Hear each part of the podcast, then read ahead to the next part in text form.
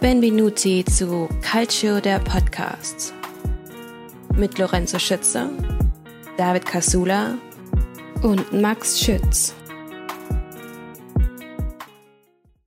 Buongiorno a tutti und herzlich willkommen zur letzten regulären Episode vor der Rückrunde und der Winter-WM in Katar.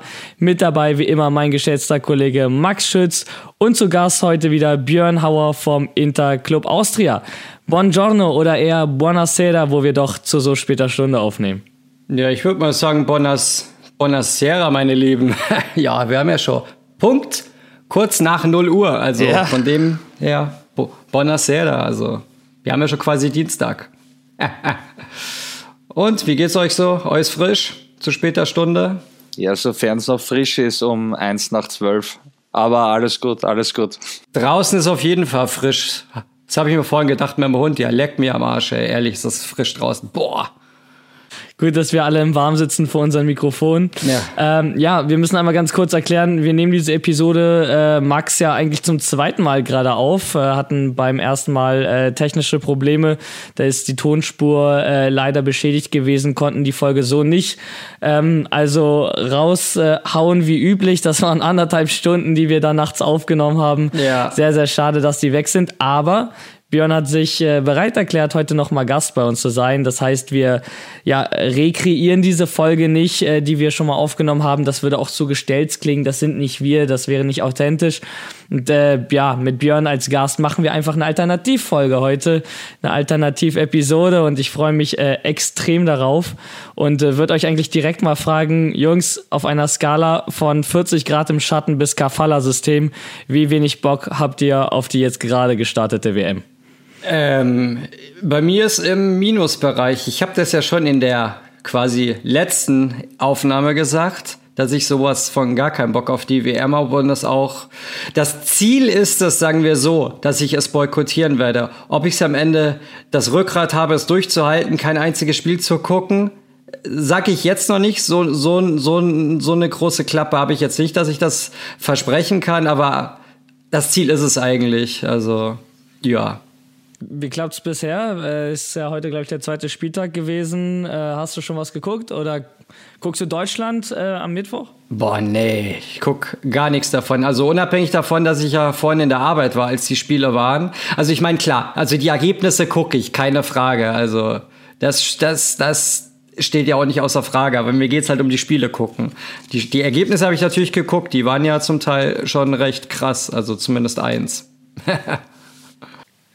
Wie sieht's bei dir aus, Björn? Wie stehst du zur WM? Beziehungsweise du musst natürlich nicht sagen, ob du jetzt jedes Spiel guckst nein, oder nein, nicht, nicht, aber äh, grundsätzlich hast du überhaupt Bock jetzt im Winter auf eine äh, WM? Prinzipiell habe ich überhaupt keinen Bock. Also meine erste WM, die, an die ich mich wirklich erinnern kann, war 96 und seitdem war ich auf jedes große Event, ich war halt extrem gehypt, egal ob es eine EM oder eine WM war. Ich habe mich wirklich immer gefreut.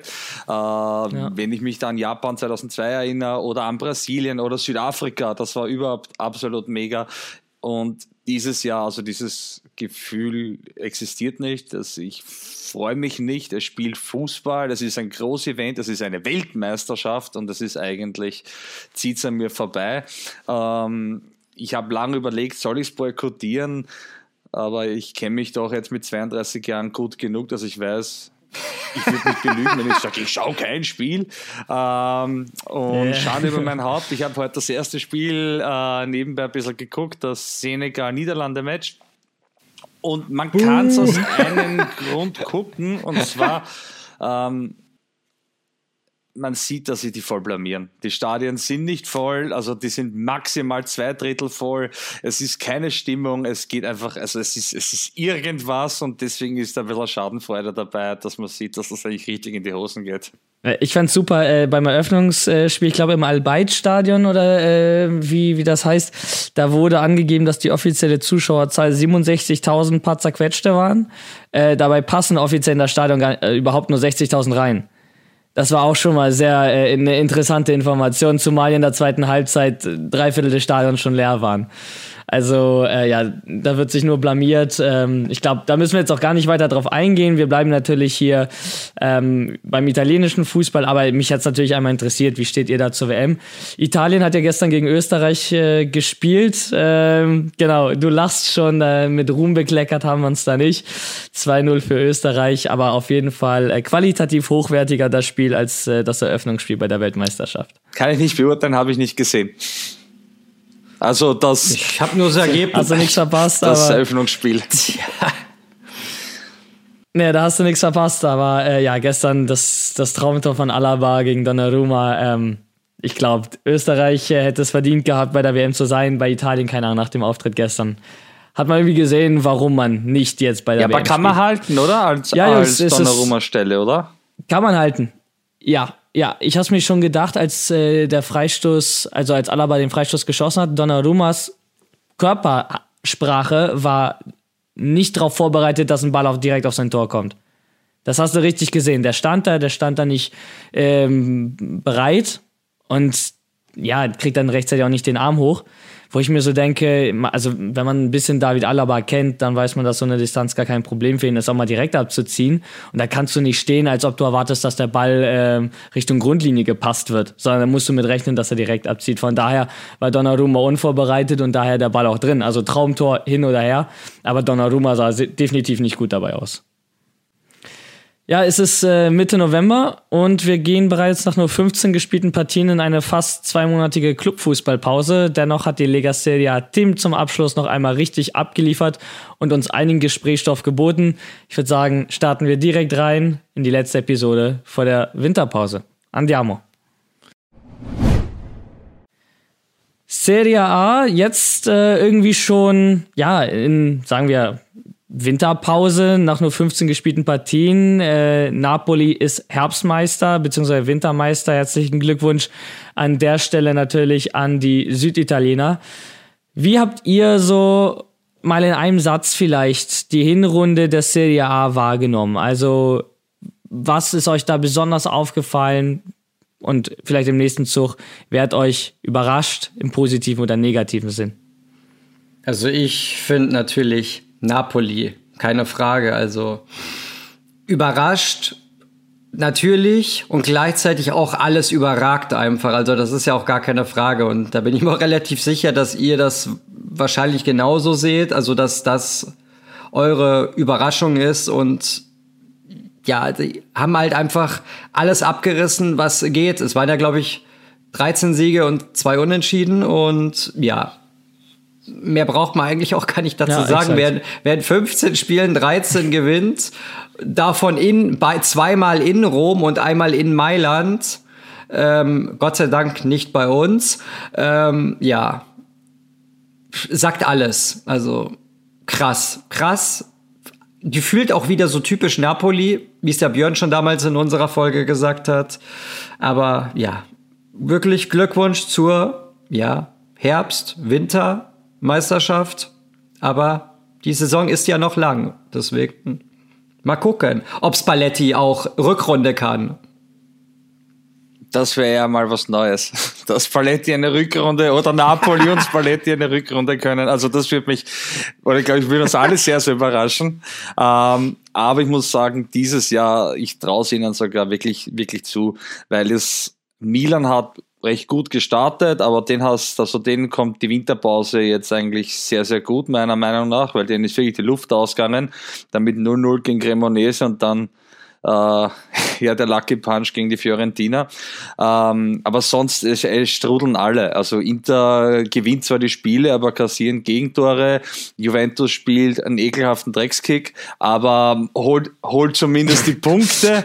ähm, ob, das, ob man das auf Dauer so spielen kann. Ach komm, also die letzten Spiele ist auch die Qualität ja, ein bisschen stimmt. besser geworden, Nein, muss man stimmt, auch sagen. Stimmt, also, stimmt, aber ja, im Gegensatz zu Neapel äh, spielt Juventus definitiv kein, äh, kein deswegen, deswegen, wie gesagt, also der, der, der, man muss echt den Hut vor, vor, vor Spalletti und, seiner, und seinen Mannen ziehen, weil die sind, spielen einen mega attraktiven Fußball und marschieren einfach weiter. Und das ist richtig, richtig geil und macht richtig Bock zum Zuschauen. Spielen meiner Meinung nach mitunter wahrscheinlich einen der attraktivsten Fußballer aktuell am europäischen Clubfußball.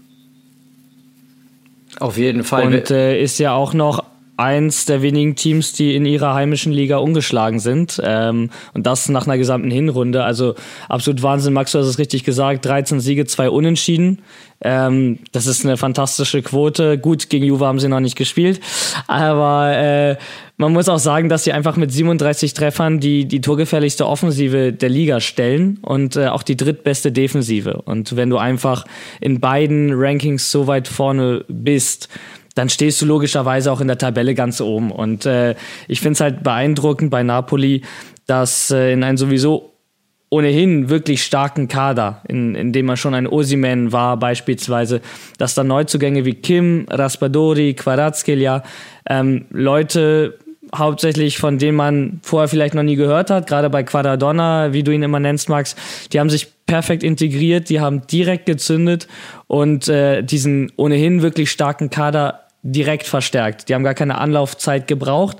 Und das ist das, was Napoli vielen Mannschaften, wie ich finde, voraus hatte, die Neuzugänge hatten. Also gerade mal bei Juventus viele Neuzugänge, die überhaupt gar nicht erst einsetzbar waren, die relativ schnell verletzt waren. Ähm, Milan hatten wir damals besprochen, finde ich, hat im Sommer auf dem Transfermarkt sowieso nicht sonderlich zugelangt, mal vielleicht von der Kette Lara abgesehen. Und bei Napoli haben die einfach direkt gezündet. Und ähm, wenn du wenn du das schaffst, dieses Umfeld im Verein, in dem Spieler direkt ihr volles Potenzial ähm, entfalten können, dann hast du einfach jedem Gegner in der Liga was voraus. Und Spalletti hat es irgendwie geschafft, das so zu modellieren in der Mannschaft, dass die einfach wirklich da durch, durchfahren wie ein Zug. Ja, was ich halt einfach krass fand, war, ich meine, jeder von uns, die den Calcio lieben, wissen, was Raspadori kann, die wissen, was Jolo sein Junior kann. Aber dann kommt er auf einmal mit einem Kim aus Südkorea, der, der davor in der Türkei gespielt hat.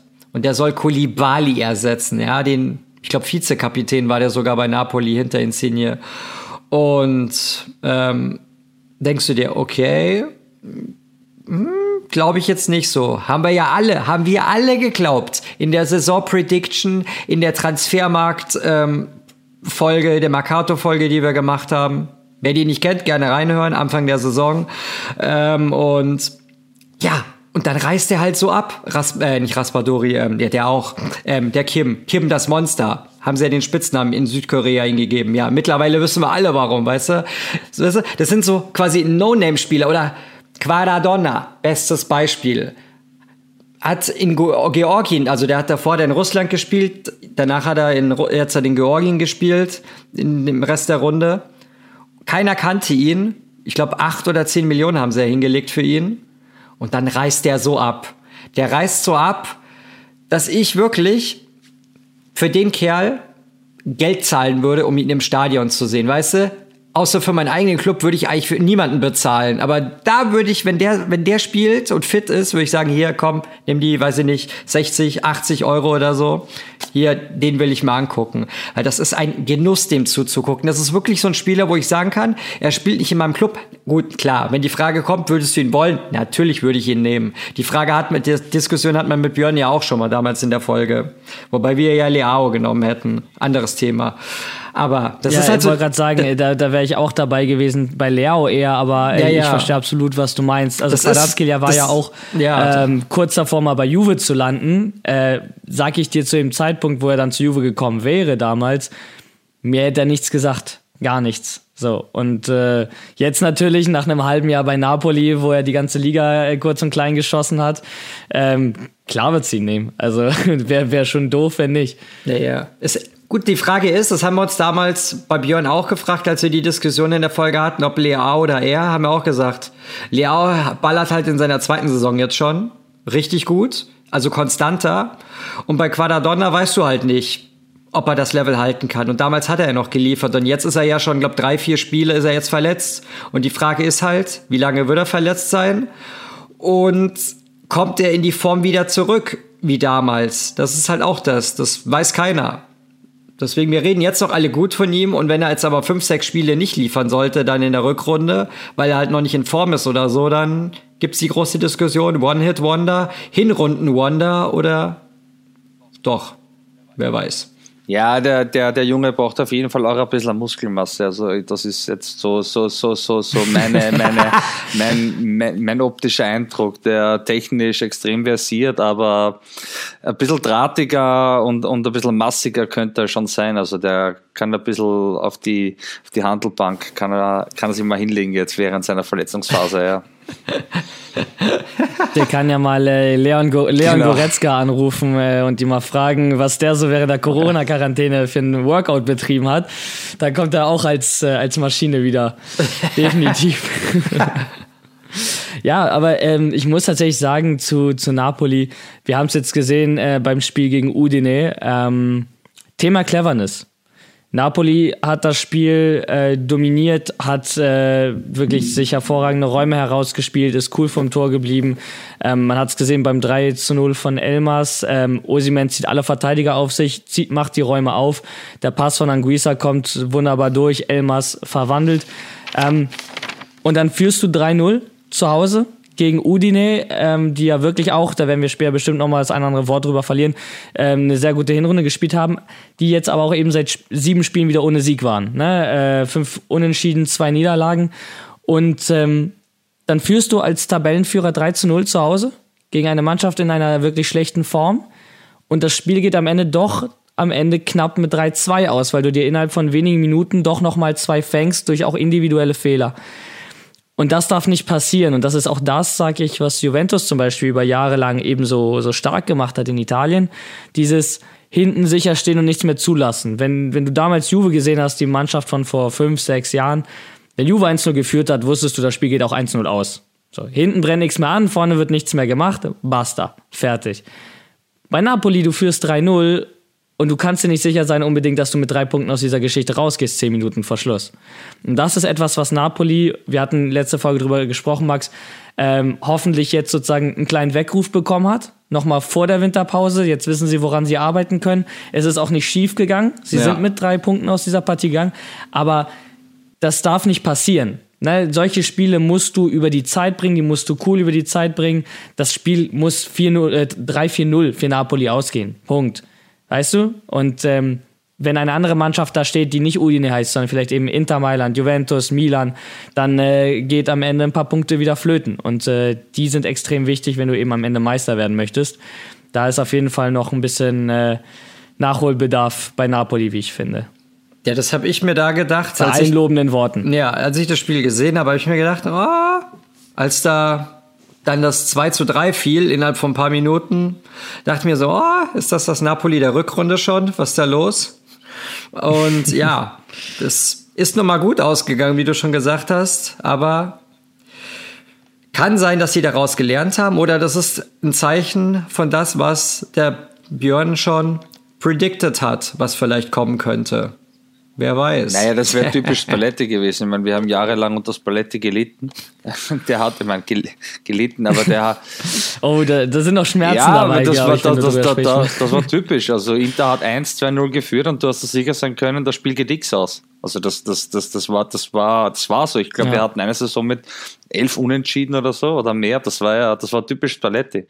Aber bis, äh, bis jetzt hat er ja diesen, diesen Wurm nicht drinnen und hat er das irgendwie weggebracht und dieses weiter nach vorne hat mir ja sehr, sehr gut gefallen. Aber vielleicht war das auch ein Ticken Überheblichkeit eben gegen Udine. Ähm, wie gesagt, vielleicht sind sie jetzt aufgrund dessen munter geworden, ja. Ja, also vielleicht der, der Weckruf zur richtigen Zeit. Jetzt äh, weiß man, woran man arbeiten muss. Ähm, 13. Sieg im 15. Ligaspiel für Napoli und äh, damit ist Neapel auch das äh, erst zweite Team, das das geschafft hat, weil äh, das gab es bisher nur von Juventus in vier Saisons und zwar 18, 19, 13, 14, 05, 06 und ganz früher 49, 50.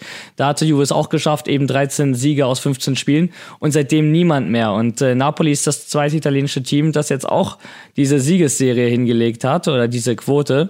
Also Hut ab, deswegen unangefochtener Herbstmeister. Ähm, ja, herzlichen Glückwunsch, macht einfach richtig Spaß, den Jungs zuzusehen.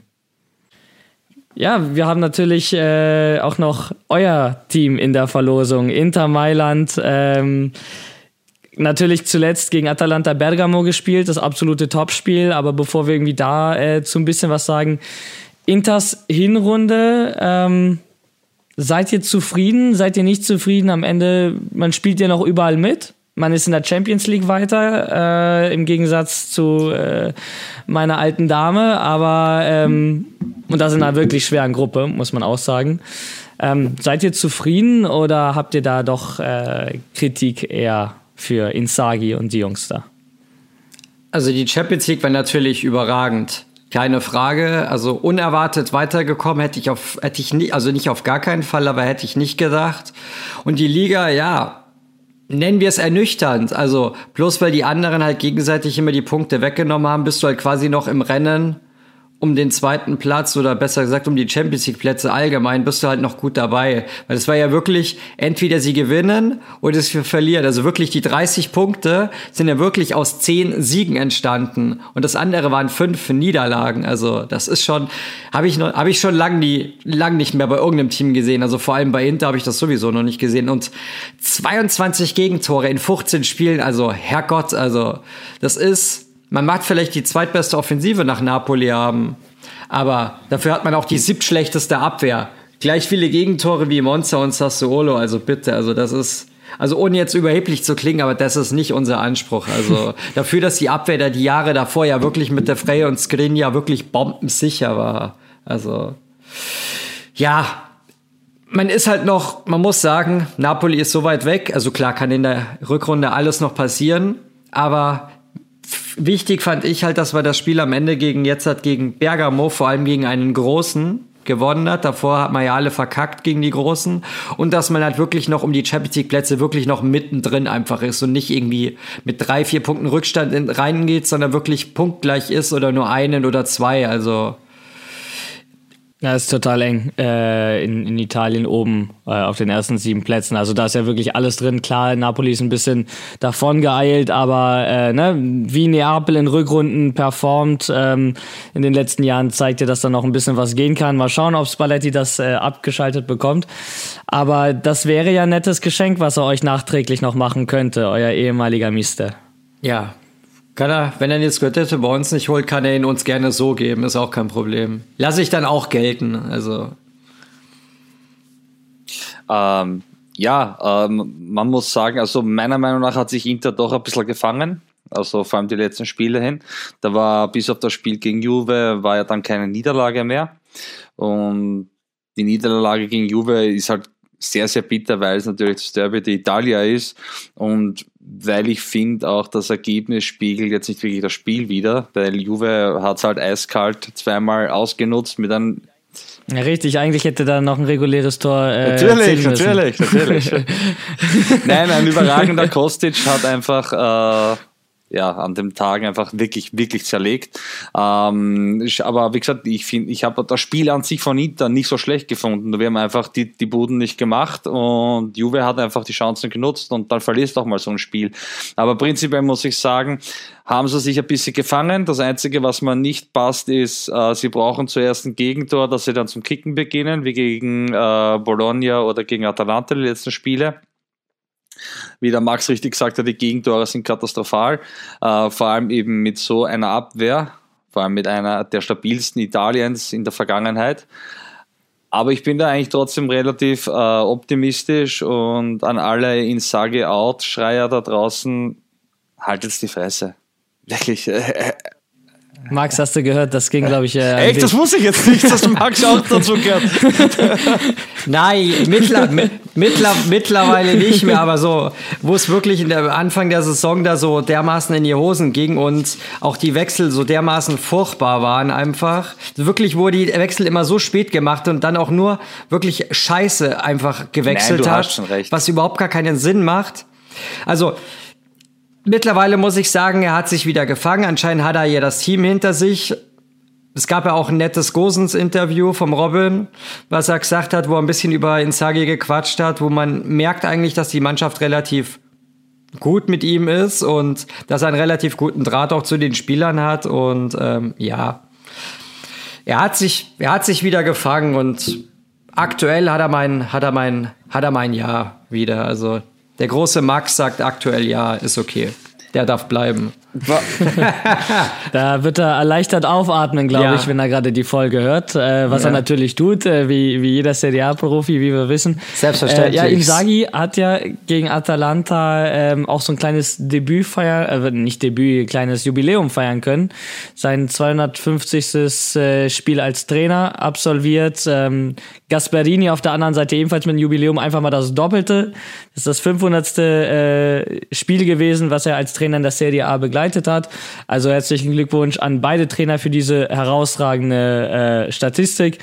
Und ähm, zur Partie, klar, Nerazzurri gegen Nerazzurri. Ich muss euch nicht sagen, wen ich sympathischer von beiden finde, aber äh, ihr werdet dagegen stehen. Eins möchte ich dazu sagen zu dem Spiel. Ähm, wie ihr es gesagt habt, äh, Inter erst angefangen zu reagieren, nachdem Atalanta ähm, ja, ein Tor gemacht hat. Aber ihr habt da vorne einen Stürmer drin, der ja, der als Joker wunderbar agiert, der auch in dem Spiel drei Punkte einfach gefühlt im Alleingang gesichert hat, Edin Dzeko. Schießt einen Doppelpack, ähm, das ist auch schon der dritte Doppelpack der Saison, den er geschossen hat, äh, gegen Sassolo bereits und Viktoria Pilsen in der Champions League, jetzt eben gegen Atalanta Bergamo nochmal. Und äh, die Frage, die sich da mir aufdrängt, ist an euch beide jetzt in dem Fall, wo ihr Inter ja natürlich jede Partie verfolgt, wo ihr genau wisst, wie Edin Dzeko performt. Ähm, ist Edin Dzeko mal auf die gesamte Karriere auch betrachtet, ne? weil ist immer ein deutscher, englischer, italienischer Meister. Ist es einer der underratedsten Stürmer, die wir eigentlich aktuell haben? Also der selbst noch im hohen Alter so ja, treffsicher ist, so eiskalt vom Tor, Kopfball stark mit dem Fuß links, rechts. Aber irgendwie hat man den nie so ganz auf dem Schirm gehabt. War immer da, war immer gut, aber war er vielleicht in euren Augen immer so ein bisschen underrated? Auf jeden Fall, also seine ganze Karriere schon, finde ich, dass er irgendwie immer unterm Schirm war. Das, obwohl er richtig krasse Zahlen eigentlich überall hat. Also, ja, man kam ja zur City damals, als City relativ groß wurde, angefangen hat, groß zu werden. Und ja, ich fand immer, dass er eigentlich ein richtiger Weltklasse-Stürmer ist und halt immer irgendwie auch nie die Aufmerksamkeit bekommen hat und das Ansehen, wo ich finde, was er eigentlich hätte kriegen sollen. Gut, man kann auch sagen, er hat vielleicht nie bei den aller, allergrößten Clubs gespielt, weil zu der Zeit war City erst am Aufsteigen und nicht das City, was sie ja jetzt schon sind mit ihrem Status. Und vielleicht war es auch das einfach, habe ich mir gefragt. Das war ja unter anderem in dem Spiel ja auch noch Checo sein 250. Serie A-Spiel, also auch ein richtig krasser Meilenstein. Und ähm, ja, also aktuell von den Stürmern, die so ab 34, 35 aufwärts sind, auf jeden Fall einer der besten in dem Alter.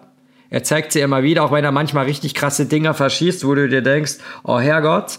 Im nächsten Moment haut er dir dann aber wieder so einen rein, wo du dir auch denkst, oh Herrgott, wie hat er den denn reingekriegt? Und er ist halt ein richtig feiner Techniker. Und was er als, als Stürmer, auch wenn er ein richtiger Brecher ist, weil er groß ist und ein richtiger Neuner, er hat aber auch ein richtig feines Füßchen und kann auch richtig gute tödliche Bässe spielen. Das hat auch in der Saison schon mal, ich weiß nicht mehr in welchem Spiel, hat er auch einen Assisten, als Assist gegeben für irgendwen, wo ich mir dachte, boah, ey, das hätte De Bruyne oder Barella oder so auch nicht besser machen können. Ja, gehe ich mit dir völlig d'accord. Also für mich ist Checo und auch ein Giroud, äh, ich vergleiche die immer recht gern miteinander. Bin, ich war immer ein großer Giroud-Befürworter, den haben ja viele Leute zerrissen, vor allem wie Frankreich Weltmeister geworden ist und er kein einziges Tor geschossen hat. Aber trotzdem wird man Weltmeister, also mhm. irgendwas muss er doch richtig gemacht haben. ähm, ich vergleiche die beiden immer recht gerne und ich bin ein Fan von beiden. Äh, vielleicht sogar ein bisschen mehr von Giroud, jetzt vom Verein. Äh, unabhängig. Ähm, aber ja, Wie keine Milan-Sympathie. Na, nicht so. nicht so, nicht so. Aber Schuhe hätte ich gern bei uns, muss ich sagen. Muss ich, ja. Aber wie gesagt, Jeko ist sicherlich underrated. Ähm, hat ein feines Füßchen, aber man merkt auch, ich bin ihm dankbar für das, was er da jetzt leistet, weil er rennt dir 90 Minuten, aber was er halt nie macht, ist schnell laufen. Und das, mehr, das fehlt halt teilweise schon, dass du dann zweiten Stürmer hast, der auch mal wirklich mit Tempo kommt, was Lukaku eben vor zwei Saisonen eben bei uns gemacht hat, einfach das Tempo mitnimmt, eine Wucht mitbringt. Und Jeko ist halt ein komplett anderer Typ und ja, ich bin dankbar, dass er jetzt da ist und würde ihn sogar noch ein Jahr verlängern äh, als Backup. Aber nochmal eine Saison würde ich trotzdem nicht mit ihm gehen, weil einfach du merkst, da ist ein bisschen die Handbremse schon angezogen aufgrund des Alters, ja. Wir hatten ja auch viel darüber gesprochen. Jayco ist ja auch, als er damals geholt worden ist, ist Lukaku ja gerade äh, gewechselt, zurück zu Chelsea. Da hatte man dann Lukaku von der Roma geholt. Ähm, er ist nicht als 1 zu 1 Ersatz von Lukaku geholt worden. Er ist nicht derselbe Spielertyp. Er, er hat gar nicht diese, diese Wucht, die du gerade beschrieben hast, im Zusammenspiel mit Martinez. Also Lukaku macht die Bälle fest, äh, Lautaro äh, ist dann eben eher der quirligere von beiden. Da passt Jeko natürlich nicht als 1 zu 1 Ersatz. Das war ja aber auch nie so geplant. Jetzt, wo Lukaku da ist, ist Jeko natürlich noch mehr so in die Joker-Rolle gegangen. Auch gerade nochmal ne, mit Blick aufs Alter macht das auch mehr Sinn, weil ich glaube nicht, dass die, die Luft für 90 Minuten einfach noch reicht. Ähm, aber man muss sagen, wenn ihr, wenn ihr einen fitten Lautaro und Lukaku vorne habt und dann einen Jeko von der Bank bringen könnt, ähm, das, ist, das ist auf jeden Fall ein großes, großes Luxusproblem, was sich äh, viele andere italienische Teams, glaube ich, wünschen würden. Ja, aktuell muss man aber auch sagen, dass es ja quasi wieder die Besetzung ist wie letzte Saison, nachdem Lukaku ja die ganze Zeit wirklich verletzt ist, spielt ja an sich die ganze Zeit auch Jeko auch immer zusammen, so wie es ja letzte Saison war, wo sie dieses Pärchen gebildet haben. Und da hast du halt wirklich auch zum Teil gemerkt, wie Jeko zwar auch abbaut, vor allem in der Geschwindigkeit, er aber dieser Instinktstürmer und diese unglaubliche Technik für einen Neuner, das muss man einfach sagen. Eine unglaubliche Technik einfach und auch pff, Pässe kann der spielen, die kann so mancher Spielmacher nicht spielen. Also ich, da gehe ich auch d'accord mit dem Björn. Ein Jahr kann, würde ich ihm auch jetzt nochmal geben, hätte ich vor der Saison auf gar keinen Fall gesagt. Aber da hat er uns alle wirklich Lügen gestraft, wie der jetzt die letzten Wochen wirklich geballert hat wie Sau. Und ja, ein Jahr würde ich ihm auch noch geben und dann ist auch mal gut irgendwann. Ja, also Offensive ist ja, wie du auch selber gesagt hast, nicht so euer Problem. Defensive sollte man in der Rückrunde auf jeden Fall noch mal ein bisschen nachbessern auf Seiten von Inter Mailand. Ähm, kleiner Tipp da wäre, lass mal mehr Onana spielen als Handanovic. Äh, der wirkte auf mich die letzten Spiele doch deutlich ähm, ja, fitter, deutlich agiler als Handanovic, der ja auch gerne äh, Bällen hinterher schaut, sich wenig bewegt äh, was mich als Torwart äh, besonders stört, weil, äh, keine Ahnung, sich ein nicht bewegender Torhüter, das ist irgendwie gegen den Instinkt. Das äh, fällt mir mal ein bisschen schwer zu sehen. Da gefällt mir Onana deutlich besser. Ähm, auch wenn er jetzt gegen den perfekt geschossenen oder wieder perfekt geschossenen Elfmeter von Lookman gegen Atalanta nichts halten konnte. Ähm, ich glaube, mit Onana in der, im, im Tor dauerhaft ähm, werdet ihr hinten auch ein bisschen Ich glaube, die Information ist mittlerweile auch bei Insagi angekommen. Ja, also das war mittlerweile hat auch der verstanden. Hört, ja. ja. ja, man, man merkt wir jetzt man merkt es auch einfach, finde ich, bei der Abwehr, dass sie auch, klar, wir kassieren zwar noch immer, also gut, man muss sagen, nicht mehr ganz so viele Tore, wie es zu Beginn der Saison war. Aber man merkt auch grundsätzlich, dass die Abwehr es sieht einfach sicherer aus. Es gibt zwar noch immer dieses Gegentor zum Teil, aber es sieht halt einfach wirklich besser aus. Und man muss auch sagen, ich denke mal, dass Handanovic auch seine äh, Handschuhe hinhängen wird nach der Saison. Kann er dann Torwarttrainer werden oder so. Irgendeinen Job würde er bei uns schon kriegen. Mit Onana, der ist jetzt, glaube ich, 26. Da bist du auch wirklich, kann man sagen, plus minus die nächsten zehn Jahre auch wirklich gut aufgestellt wenn der halt auch wirklich sein Level halt halten kann oder sein altes Level wieder zurückbekommt, wo er jetzt auch schon, natürlich, er hat es noch nicht ganz, aber es geht halt schon in die Richtung, aber das brauchst du auch nicht erwarten, dass das von heute auf morgen geht, wenn du halt monatelang gesperrt bist und nicht spielst, weil es dann bei Ajax auf die Bank geschmissen wirst, weil du nicht verlängerst und so. Aber da haben sie schon einen guten Ablösen. Ja, und, einen guten und Ablösen. weil er, weil er ja. äh, sich aus dem Medizinschränkchen seiner Freundin bedient hat, in dem ein Mittel drin war, was auf der Dopingliste steht. Ja, ja. Das ist natürlich eine ganz ärgerliche Geschichte gewesen. Ähm, ja, aber genau, wie du, wie du sagst, ich glaube, äh, mit Onana, der jetzt auch angekommen ist, auch angekommen bei euch ist, ähm, werdet ihr auch in der Rückrunde deutlich sicherer stehen. Ich, ne, wie, wie Björn gesagt hat, den Sagi hat es, glaube ich, jetzt auch verstanden. Und ähm, dann stabilisiert sich das auch äh, automatisch bei euch da. Wir haben jetzt über Napoli geredet, wir haben über Inter geredet, ähm, haben noch ein paar Teams auf der Liste. Bevor wir zu denen kommen, machen wir eine ganz kurze Pause und hören uns dann gleich wieder. Werbung. was ich will, dann wilde Gerüchte entstanden. Fast nichts davon stimmt. Tatort. Sport. Wenn Sporthelden zu Tätern oder Opfern werden, ermittelt Malte Asmus auf meinsportpodcast.de. Folge dem True Crime Podcast, denn manchmal ist Sport tatsächlich Mord. Nicht nur für Sportfans. Werbung Ende. Zurück aus der Pause über Herbstmeister Neapel und äh, ja, den äh, Scudetto-Gewinner aus dem vorletzten Jahr Inter Mailand haben wir bereits geredet. Bisschen die Rückrunde rekapituliert. Bleibt natürlich äh, der Gegenspieler zu äh, Inter Mailand, Juventus Turin ja, schwachen Saisonstart erwischt, also wirklich katastrophal, muss man sagen. Absoluter Horrorstart, ähm, ähnlich wie bereits 2015, 2016. Ähm, Im September nicht einen einzigen Sieg geholt, so dass man sich entschieden hat, in Retiro zu gehen, in so eine Art kleines äh, Trainingslager ohne Kontakt zur Außenwelt vor dem Derby gegen den Toro. Das hatte man auch damals 2015 gemacht und dort ist die Wende geschafft worden. Man hatte da auch damals gegen den Toro irgendwie gewonnen und ab dann ging es nur noch bergauf. Am Ende die Meisterschaft. Jetzt hat Juventus auch wieder durch den Derby-Sieg damals ähm, ja so ein bisschen die Wende hinbekommen. Nachdem man aus der Champions League ausgeschieden ist, konnte seine letzten sechs Spiele allesamt zu null gewinnen. Das ist eine extrem starke Quote. Nicht zuletzt deshalb ist Massimiliano Allegri auch Trainer des Monats geworden. Ähm, und irgendwie, ja, sieht man bei Juventus auch so langsam, ich weiß, du, Björn, du hast gesagt Drecksfußball, aber so langsam sieht man auch Ansätze, die, die wirklich schön aussehen. Und äh, wenn dann jetzt noch ein, ein Federico Chiesa, der jetzt zurückgekommen ist, wieder fit wird, wenn ein, ein Paul Pogba vielleicht auch mal wieder fit wird, ähm, weiterhin auf die jungen Spieler wie Miretti, Fagioli ähm, Gatti setzt, dann ist mit Juventus auf jeden Fall zu rechnen. Nicht mehr für ein Scudetto, da lege ich mich weiterhin fest, aber für die Plätze auf die Champions League, da ähm, wird Juventus sich auf jeden Fall anmelden. Und äh, ich bin auf jeden Fall gespannt, wie Juve in 2023 mit den zurückgekehrten Verletzten ähm, performen wird. Ich äh, bin da eigentlich ganz zuversichtlich. Allerdings ist es genau wie bei Napoli so, die Winterpause kommt gerade sehr, sehr schlecht, weil die Quote, also die Form ist einfach gerade so schön, die jetzt zu unterbrechen ähm, durch eine Winterpause, das ist gerade nicht ganz günstig. Ähm, ja, Juve hat die Punkte geholt und ich gehe in einem Punkt völlig d'accord mit dir.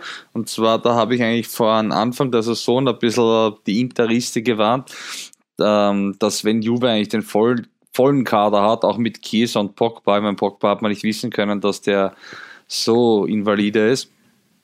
Ah, Ah, doch, ich, okay. habe schon vorher gesagt, okay. das war klar. Um, ähm, hat die Baller, die Baller, den Verletzten die Baller verkauft, um, um einen verletzten Pogba eigentlich zu kaufen. Das war ja smart, ne? Um, ähm, aber wie gesagt, aber wenn ja. vor allem ein Käser wieder fit ist, der äh, wenn der fit ist, wirklich Spiele auch entscheiden kann, dann ist mit Juve allemal zu rechnen. Jetzt müssen die nur noch ein bisschen anfangen, Fußball zu spielen wieder ähm, und nicht 1-0 gegen Lecce gewinnen oder 1-0 gegen Hellas Verona mit viel Zittern und so. Also wenn Allegri da ein bisschen, bisschen, bisschen, bisschen wieder Fußball spielen lässt und eben auch die Jungs machen lassen, weil die Spieler sind ja da. Und ich habe gesagt, das, das, ja, ja das, das, das einzige Gute von der Sicht eines Interistas aus ist, äh, dass Juve einen Trainer wie Allegri hat weil den Kader haben sie, haben sie für den Scudetto, den Trainer prinzipiell auch, aber ich glaube, dass der Fußball einfach nicht mehr zeitgemäß ist. Wir hatten ja vorher ein bisschen schon äh, im Vorfeld der Aufnahme gequatscht. Allegri hat nicht umsonst damals gesagt, äh, wenn ihr eine Show haben wollt, dann geht in den Zirkus. Also äh, im Fußball geht es dann darum, eben vielleicht eben diese Spiele, gerade in Italien, ne, wenn man sich äh, die Serie anguckt, ähm, eben auch mal 1-0 dreckig gegen Hellas, 1-0 dreckig gegen Lecce zu gewinnen. Am Ende fragt keiner mehr nach. Das sind dann die drei Punkte. Aber fühlt ähm, das dich? Nein, aber das ist, dann habe ich auch den falschen Club, wenn ich, wenn ich schön Fußball sehen möchte. Juventus war nie für schönen Fußball okay. bekannt. Also klar gab es Phasen, in denen man schöner gespielt hat. Ich erinnere mich gerne so an 2017 äh, an die Saison, wo, wo man Barcelona 3-0 geschlagen hat in der Champions League mit, mit Dybala, Higuain, Mandzukic und so weiter und so fort. Aber grundsätzlich ist Juventus nie eine Mannschaft gewesen, die durch schönen Fußball herausgestochen ist. So.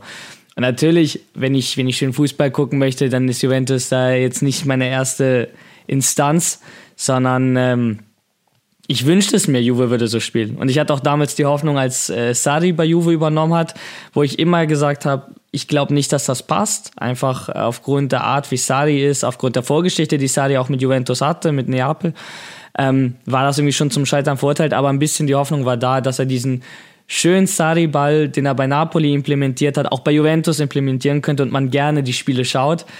Ähm, ja, also man hatte damals zwar ein Scudetto geholt, aber von diesem schönen Fußball war ja trotzdem nichts zu sehen. Also von daher, ich erwarte da gar keinen schönen Fußball. Deswegen, ich, ich bin schon froh, wenn ich äh, vielleicht mal nicht bis zum Ende zittern muss, dass da irgendwie ein paar Punkte rumkommen, weil äh, in meinen jungen Jahren, keine Ahnung, mein Herz, glaube ich, schon ein bisschen viel Stress ausgesetzt war, wenn ich Juventus geguckt habe. Ja, aber so geht es, glaube ich, vielen Serie A-Fans. Also bei als Inter-Fan geht es da nicht anders. Die heißt nicht, also es ist nicht nur Grund Patzer Inter, also das ist ja. Naja. Bei, also wir sind ja der, bei uns ist ja selber so, wir sind ja auch dafür bekannt einfach, dass wenn wir erfolgreich sind, dann schaut es auch meistens nicht schön aus. Guck dir Conte vor zwei Jahren an, guck dir Mourinho damals an. Mourinho ist ein klassischer Fußball, also ich meine, wenn ich das Triple gewinne und hässlich spiele, dann äh, gucke ich mir gerne den hässlichen Fußball an, wenn es Triple dabei rumkommt. Ich meine, ich brauche keinen 80% Bayern Guardiola Fußball und dann irgendwie hole ich den Champions League-Titel am Ende nicht. Deswegen lieber hässlich und gewinnen. Also ich fand aber Conte nicht so hässlich, muss ich sagen. Ich wollte gerade sagen, Conte fand ich auch völlig in Ordnung, weil Conte ist so, aber ist auch so ein Kämpferfußball. Ja. Ja, ja. Und ich finde, das ist wiederum auch attraktiv anzuschauen, wenn eine Mannschaft sich aufreißt, weil die Qualität automatisch dann dadurch auch zum Vorschein kommt. Also ich hoffe, ja, dass aber wenn die Leute mal sagen, oh, das muss Tiki-Taka-mäßig sein. Aber was man, was ich finde, was man halt wirklich Allegri jetzt halt auch wenn es notgedrungen ist, lassen muss, einfach, dass halt auf die Jungen auch wirklich gesetzt hat. Gut, man kann sagen, er hätte es nicht gemacht, wenn es nicht ist, aber man sieht ja, dass so ein Spieler ja, wie, eben, genau. wie, wie Miretti, Facciola, äh, Faccioli, richtig saugute Talente sind. Ich meine, ich habe es in der ähm, Transfermarkt-Prediction damals gesagt, als die Leihspieler zurückkamen, habe ich gesagt, Faccioli hat so eine geile Saison bei Cremonese in der zweiten Liga gespielt und so. Das, da, da haben sie sich ein richtig starkes Talent zurückgeholt. Wenn sie denen wenigstens auf den mal ein bisschen vertrauen, dann ist das ein richtig guter Spieler und ja, jetzt sieht man ja. Der ist jetzt er, auch gesetzt. Also ja, er kann Fagioli, ja. ähm, Eben, ich glaube, das war sein äh, viertes Spiel gegen, gegen Lazio, was er in Folge in der Startaufstellung verbracht hat. Das heißt, auch Allegri hat jetzt ja so langsam äh, verstanden, dass er ein Mehrwert für diese Mannschaft ist. Und Juventus ist mir gegen Lazio besonders aufgefallen und da fand ich halt Juventus einen äh, relativ attraktiven Fußball auch gespielt.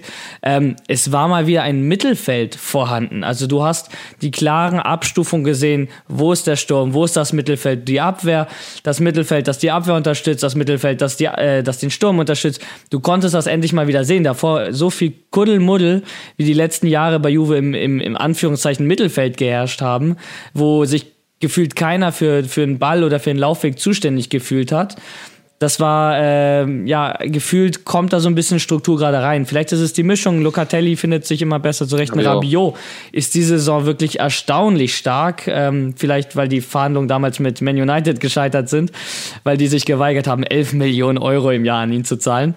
Ähm, vielleicht hat es auch geholfen, dass jetzt eine WM ist und so ein paar Spieler sich vielleicht noch mal ein bisschen am Riemen gerissen haben, um in den Kader zu kommen. Aber grundsätzlich, wenn dann jetzt eben noch ein hoffentlich ähm, Paul Pogba reinkommt, ähm, dann hat und Juventus wieder mit dem Mittelfeld agiert, dann sind sie einfach brutal stark. Und ein Mois Ken vorne im Sturm an äh, Milik, ähm, die selbst in Abwesenheit von Vlaovic performen, also kennen ja wirklich auch in den letzten Spielen extrem wichtig, ähm, mit einem Doppelpack gegen Lazio sowie bereits im Siegtreffer da unter der Woche gegen Hellas Verona ähm, wird auf jeden Fall immer mehr zum Faktor und äh, dementsprechend Juventus auch äh, kurz davor, die, äh, ja, die obligatorische Klausel zu ziehen und ihn fest zu verpflichten. Also ich fand ja, dass Rabiot wirklich bei euch, also was die Hinrunde oder das erste Drittel der, der Saison angeht, für mich mit Abstand der beste Spieler war. Also äh, überraschend auch irgendwie, weil irgendwie hat auch keiner mehr mit ihm gerechnet, nachdem er ja quasi schon gefühlt weg war. Aber der hat ja richtig abgerissen. Also also, ich kann mich nicht erinnern, dass ich mir mal dachte, boah, der kann ja auch richtig was. Also, Ist der eigentlich bei der WM dabei? Nee, oh ja, ne? Oh ich ja, glaube oh ja, nicht, oh ja, oder? ist Ist der dabei? Oh ja. Doch, Frankreich hat ein er. sehr, sehr schwaches Mittelfeld, da spielt sogar ein Veretout, also da merkt man, wie die im Mittelfeld aufgestellt sind. Äh, ich ich finde es krass. Äh, ich habe jetzt und die Tage eine, eine, alternative Aufstellung gesehen von Frankreich, von Spielern, die verletzt die WM jetzt verpassen. Das ist, das ist der Wahnsinn. Also ein Mognon im Tor, ein Benzema im Sturm, ein Pogba, ein Kanté im Mittelfeld. Ähm, das ist, das ist richtig bitter, was den da für, Kunku ist Stars ja auch fehlen also jetzt. ausgefallen. Ne? Also das Kunku ja, also, also die Mannschaft, die Frankreich bei der WM fehlt, allein die könnte schon den Titel gewinnen, theoretisch. Das ist äh, schon sehr, sehr bitter äh, aus Sicht der Equipe Tricolore. Genau, Juventus überholt, Lazio überwintert auf Platz 3, direkter Champions League Platz, ähm, klingt aber auch ein bisschen komfortabler, als es letztendlich ist. Ähm, ne, alles sehr, sehr eng in Italien. Platz 3 und Platz 6 äh, trennen auch nur vier Punkte, also das kann auch schnell wieder anders aussehen. Aber grundsätzlich äh, auf Platz 3 zu überwintern, das unterschreibe ich, das nehme ich als Juventino gerne so. Und ähm, Top ist natürlich, dass man einfach seit neun Stunden und 36 Minuten, also sprich die letzten sechs Spiele, ohne Gegentor ist. Das ist wirklich brutal stark. Und äh, ich will ja nichts sagen, aber wenn Gatti spielt und Bonucci nicht, dann habe ich auch ein bisschen weniger Herzrasen. um es mal böse zu formulieren. Aber da, ich darf das, ich bin äh, Ju- Juventino, ich darf da meine Kritik üben.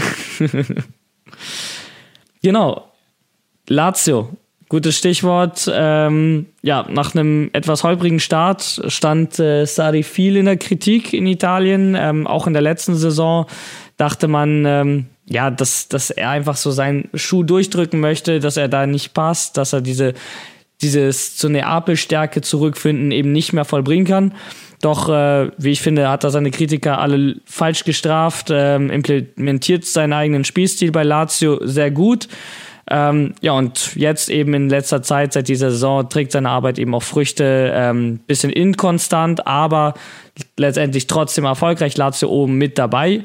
Und am Ende der Hinrunde stehen bei den Laziali neun Siege sowie jeweils drei Unentschieden und Niederlagen zu Buche.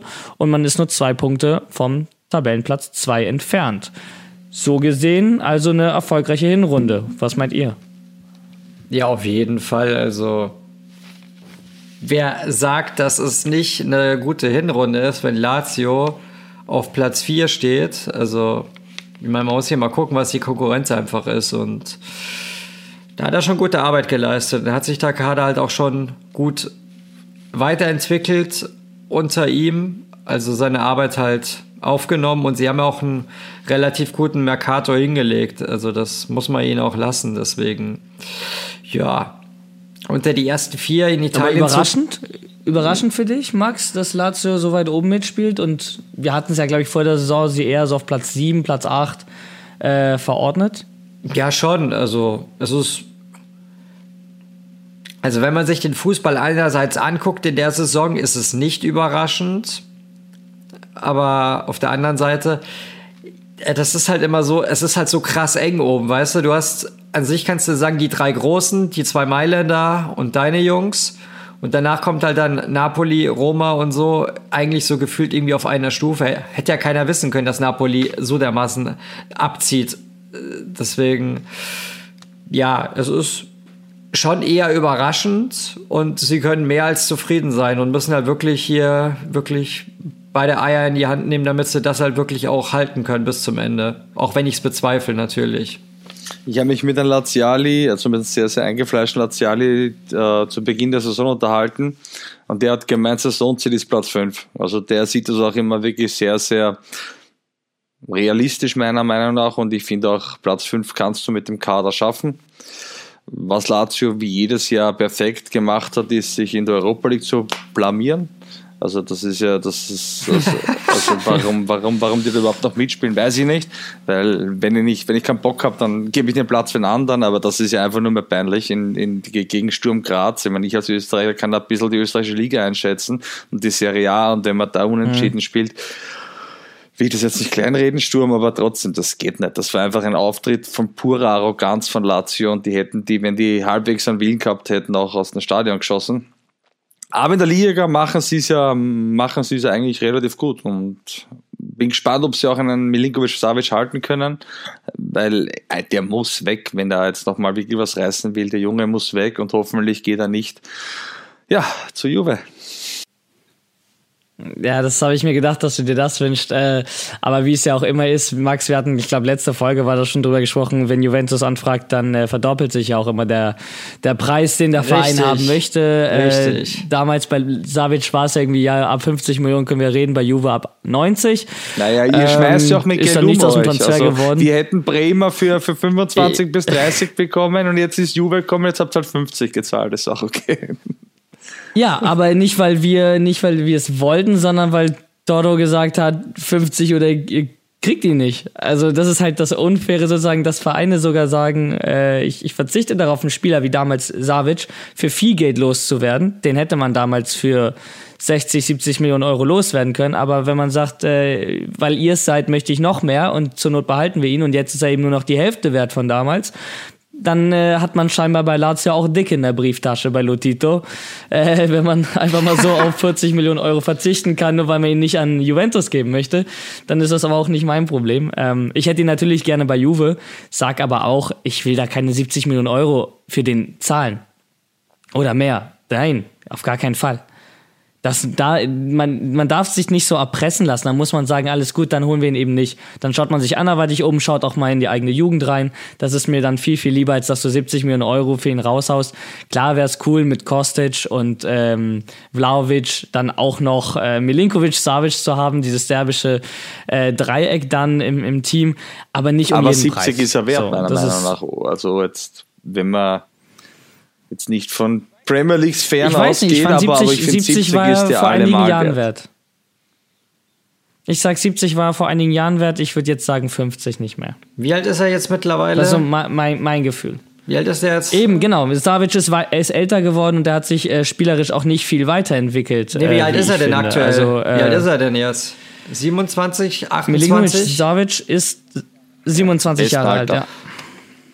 Der kickt da fünf ja. Jahre auf höchstem Niveau. 60, 60, 60, 65, maximal 70, das würde ich schon auch auf den Tisch legen. Also, wenn wir einen neuen Investor haben, kann er auch zu uns kommen, ist okay. Ja, es dauert noch.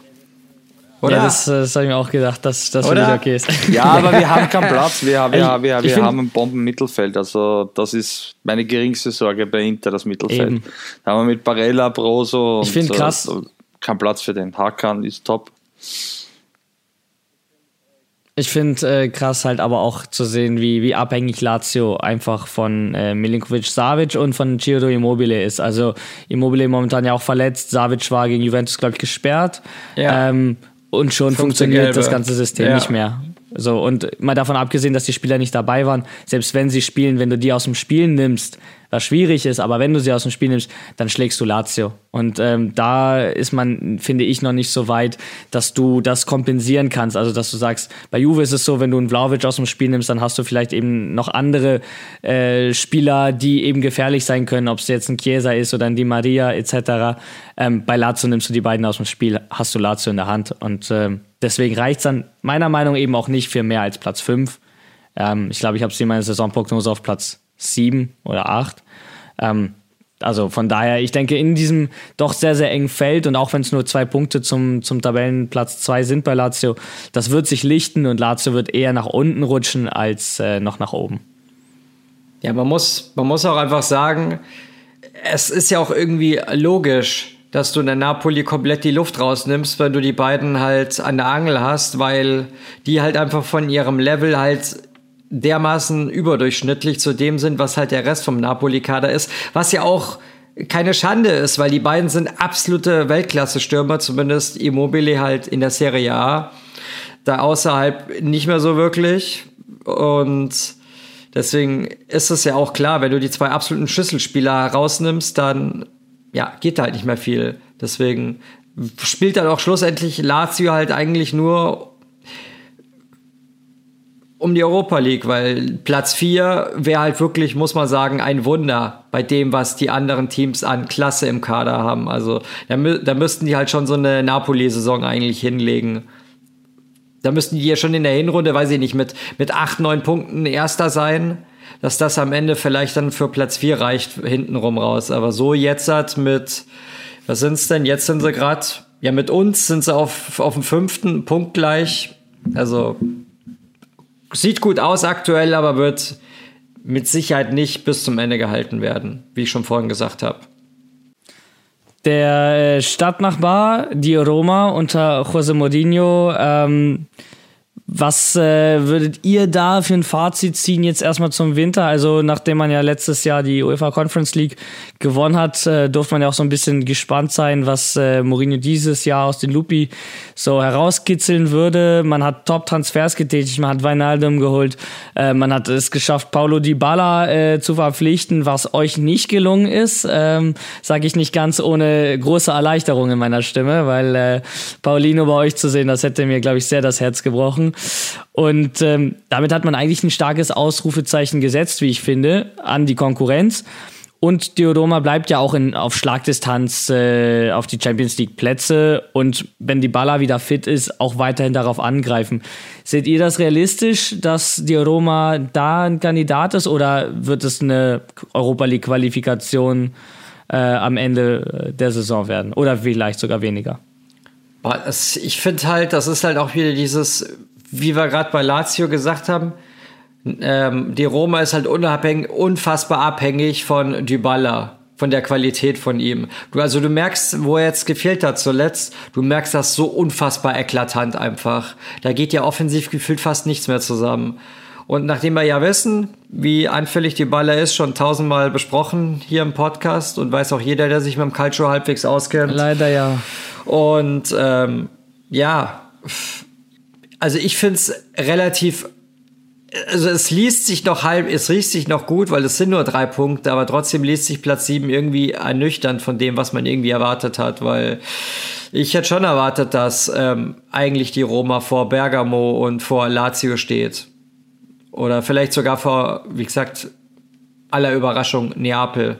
Deswegen, ja, ich finde es, es ist, es ist noch alles möglich, aber es sieht halt aktuell, ja, meiner Meinung nach hinter den Erwartungen, weil für mich, klar, Weinaldum hat auch die ganze Hinrunde gefehlt, weil Schienbeinbruch, glaube ich, war das. Irgendwas war es gebrochen auf jeden Fall. Und ähm, ja, hätte ich mir mehr erwartet, ehrlich gesagt. Klar kann man sagen, wenn Weinaldum fehlt, ein wichtiger Spieler, der hätte viel Input bringen können. Und Dybala hat jetzt auch ein paar Spiele gefehlt, aber ja, gut, klar, Schieberbruch kann man nicht wissen, aber dass die Baller durchaus einige Spiele immer wieder fehlen kann, sollte man halt eigentlich schon meiner Meinung nach mit einplanen. Also habe ich mir die ganze Zeit gedacht und man wurde ja dann auch bestätigt quasi. Leider, weil ich finde ihn auch super und sympathisch. So ist es ja nicht. Gehe ich vollkommen mit dir. Ich hätte die Roma eigentlich viel mehr weiter oben gesehen. Wie gesagt, da wusste man nicht, dass sich am Benialdum eben, wie du richtig gesagt hast, das Schienbein bricht und dass die Baller ja gut, man hätte damit rechnen können, aber doch wieder ausfällt. Nur, wenn man sich die Roma-Spiele ansieht, äh, also das, die, die, das, ist, das, ist, das ist Zufallsfußball, was die spielen. Also da fehlt, je, da, da fehlt jede Idee, da ist, da ist kein Konzept dahinter und das eigentlich unter einem Mourinho hätte man sich schon was anderes erwartet. Ich habe mir eigentlich gedacht, dass der die ziemlich, ziemlich straight einstellt und dass die genau ihren Plan haben, wie die spielen, aber das ist, das ist ja Vogelwild. Also das ist, wir treten am Ball und schauen, was passiert. Also ja, ich muss halt sagen, gerade wo, wo die Baller jetzt die letzten Wochen gefehlt hat, hat man eben gemerkt, dass da sonst wenig Kreativität herrscht. Ähm, das Problem war auch schon bei Juventus so, wenn, wenn die Baller nicht gespielt hat, da war irgendwie auch kein anderer, der mal eine, eine fixe Idee hat, weil, weil ich finde, das ist eine der größten Stärken von, von Paulo Di Bala. Ähm, eben auch mal aus Situationen, die aussichtslos wirken, vielleicht eben mal mit einem genialen Pass, einem genialen Moment auch mal selber was zu entscheiden oder eben eine Vorlage zu geben. Und das hat man die Saison ja auch gesehen. Also in seinen Toren oder in seinen Torvorlagen, die er gegeben hat, ähm, das waren schon so Momente, auf die Ideen in dem Moment kommt auch nicht jeder. Und seitdem er nicht mehr da ist, ähm, durch seine Verletzung ist bei der Roma so ein bisschen wenig Kreativität da. Spiele werden gewonnen durch Elfmeter oder durch äh, späte, ähm, späte Tore, die man irgendwie erzwingt, aber wirklich rausgespielt ist da wenig. Und das, obwohl man so einen wirklich geilen Kader hat. Man hat äh, mit Lorenzo Pellegrini und Nicolo Zaniolo hat da also, fantastische was, Spieler. Ich weiß nicht, was, was mit Pellegrini ja. passiert ist. Letzte Saison mega und jetzt weiß ich nicht. Mourinho hat in den Zahn gezogen ich weiß nicht, was, was da passiert ist. Also ich glaube, die Roma sollte man auf keinen Fall abschreiben für die Rückrunde. Die bleiben gefährlich, äh, haben auch gegen Juventus, finde ich, damals recht gut performt äh, beim äh, 0 zu 0, was äh, mir da nicht so lieb gewesen ist, aber letztendlich neutral drauf geguckt. Und ähm, dementsprechend, wenn, wenn Mourinho da ein bisschen Struktur reinkriegt, dann ähm, wird da nochmal angegriffen, aber auch da glaube ich eben, wenn man sich die Konkurrenz anguckt um die Champions League Plätze, da gibt es einfach Stand jetzt Teams, die deutlich besser performen, die deutlich besseren Fußball spielen und Theodoma dann eher in die Europa League schicken werden, äh, als in die Champions League lassen. Und was ich mir jetzt äh, die letzten Tage gedacht habe, als ich so ein bisschen so über die Hinrunde gedacht habe und mir dachte, wie könnte die Rückrunde ausgehen, dass ich einen Hot Tag jetzt schon raushau und sage, wenn die Roma nicht in die Champions League kommt, wird die Baller gehen. Ich sag nicht zu uns oder sonst irgendwo, aber er wird gehen. Das unterschreibe ja, ich. Ja, ich glaube nicht, dass er ja. noch ein. Die, die Baller hat eine Klausel im Vertrag, ich glaube, in Höhe 15, von 20 15. Millionen Euro oder so. Fünf, 15 sogar. Ähm, mit denen er die Roma verlassen kann. Und äh, wer so ein bisschen sich im Fußballbusiness auskennt, der weiß, die Ballas Agent wird diese Klausel nicht reingebaut haben, äh, weil er vorhat, bei nicht-Champions League Fußball bei der Roma zu bleiben. Also wenn die Roma mit die Baller nächstes Jahr planen möchte, dann muss definitiv die Champions League Qualifikation her. Ob man dafür die, die Europa League gewinnt äh, oder sich über die, den Ligabetrieb ja. qualifiziert, ist, ist da völlig egal. Aber die Baller wird nicht noch ein Jahr nicht Champions League spielen. Ähm, Wichtig ist nur, dass er nicht zu euch geht. Ja. Sonst kann der Junge machen, was er will. Ich hätte ihn gerne wieder zurück bei Juve. Dafür nee, muss man das Management einmal schicken. Aber ähm, ich glaube, das, das ist ein anderes großes Thema. Ja. Aber ja, gebe ich euch absolut recht. Die Baller ist, ist definitiv weg, wenn die Roma es nicht schafft, sich für die Champions League zu qualifizieren. Ähm, die größte Überraschung jetzt leider nicht die letzten Spiele, aber doch schon der Hinrunde, wie ich sagen würde. Ähm, die Mannschaft von Trainer Andreas Sottil, wir haben alle nicht schlecht gestaunt. Die Jungs von Udinese Calcio vom 26. August bis zum 3. Oktober sechs Spiele in Folge gewinnen, äh, gewonnen. Das ist Spieltag 3 bis 8, die Udine komplett dominiert hat. Dabei hat man Inter Mailand, ihr werdet euch erinnern, 3 zu 1 geschlagen. Man hat die Roma mit 4 zu 0 komplett auseinandergenommen. Und äh, seit dem Sieg gegen Hellas Verona, die ja schon da Schlusslicht waren, konnte man keines der darauffolgenden sieben Spiele mehr gewinnen und äh, diesen fulminanten Aufstieg und zwischenzeitlichen Platz drei ist man jetzt wieder im Mittelfeld der Tabelle angelangt, da wo man Udine auch vor der Saison so ein bisschen vielleicht vermutet hätte. Nichtsdestotrotz dürften diese Punkte am Ende der Saison bestimmt hilfreich sein im Kampf gegen den Abstieg. Ich glaube, da muss Udine sich dieses Jahr weniger Gedanken machen. Ähm, das wird eine, äh, letztendlich eine, eine, Saison, in der die sportlichen Ziele erreicht werden. Ähm, was aber natürlich schade ist, weil ne, wir hätten uns, glaube ich, alle so eine kleine Leicester City äh, doch gewünscht für Italien. Ähm, und man ist ja momentan auf Platz 8 und nur ein Platz und drei Punkte vom äh, Conference League Starter entfernt. Also da geht theoretisch noch was. Ich glaube nicht dran, dass Udine nach dem Winter da wieder so performen wird. Aber äh, war auf jeden Fall eine, eine kleine nette Geschichte, in der man anderthalb Monate die Serie A in Atem gehalten hat. Ja, das war so ein schönes kleines Intermezzo, so ein, wie du gesagt hast, die Bianconeri sie schön spielen. Aktuell. Ja, die, die schön spielen im Bianconeri, ja. ja.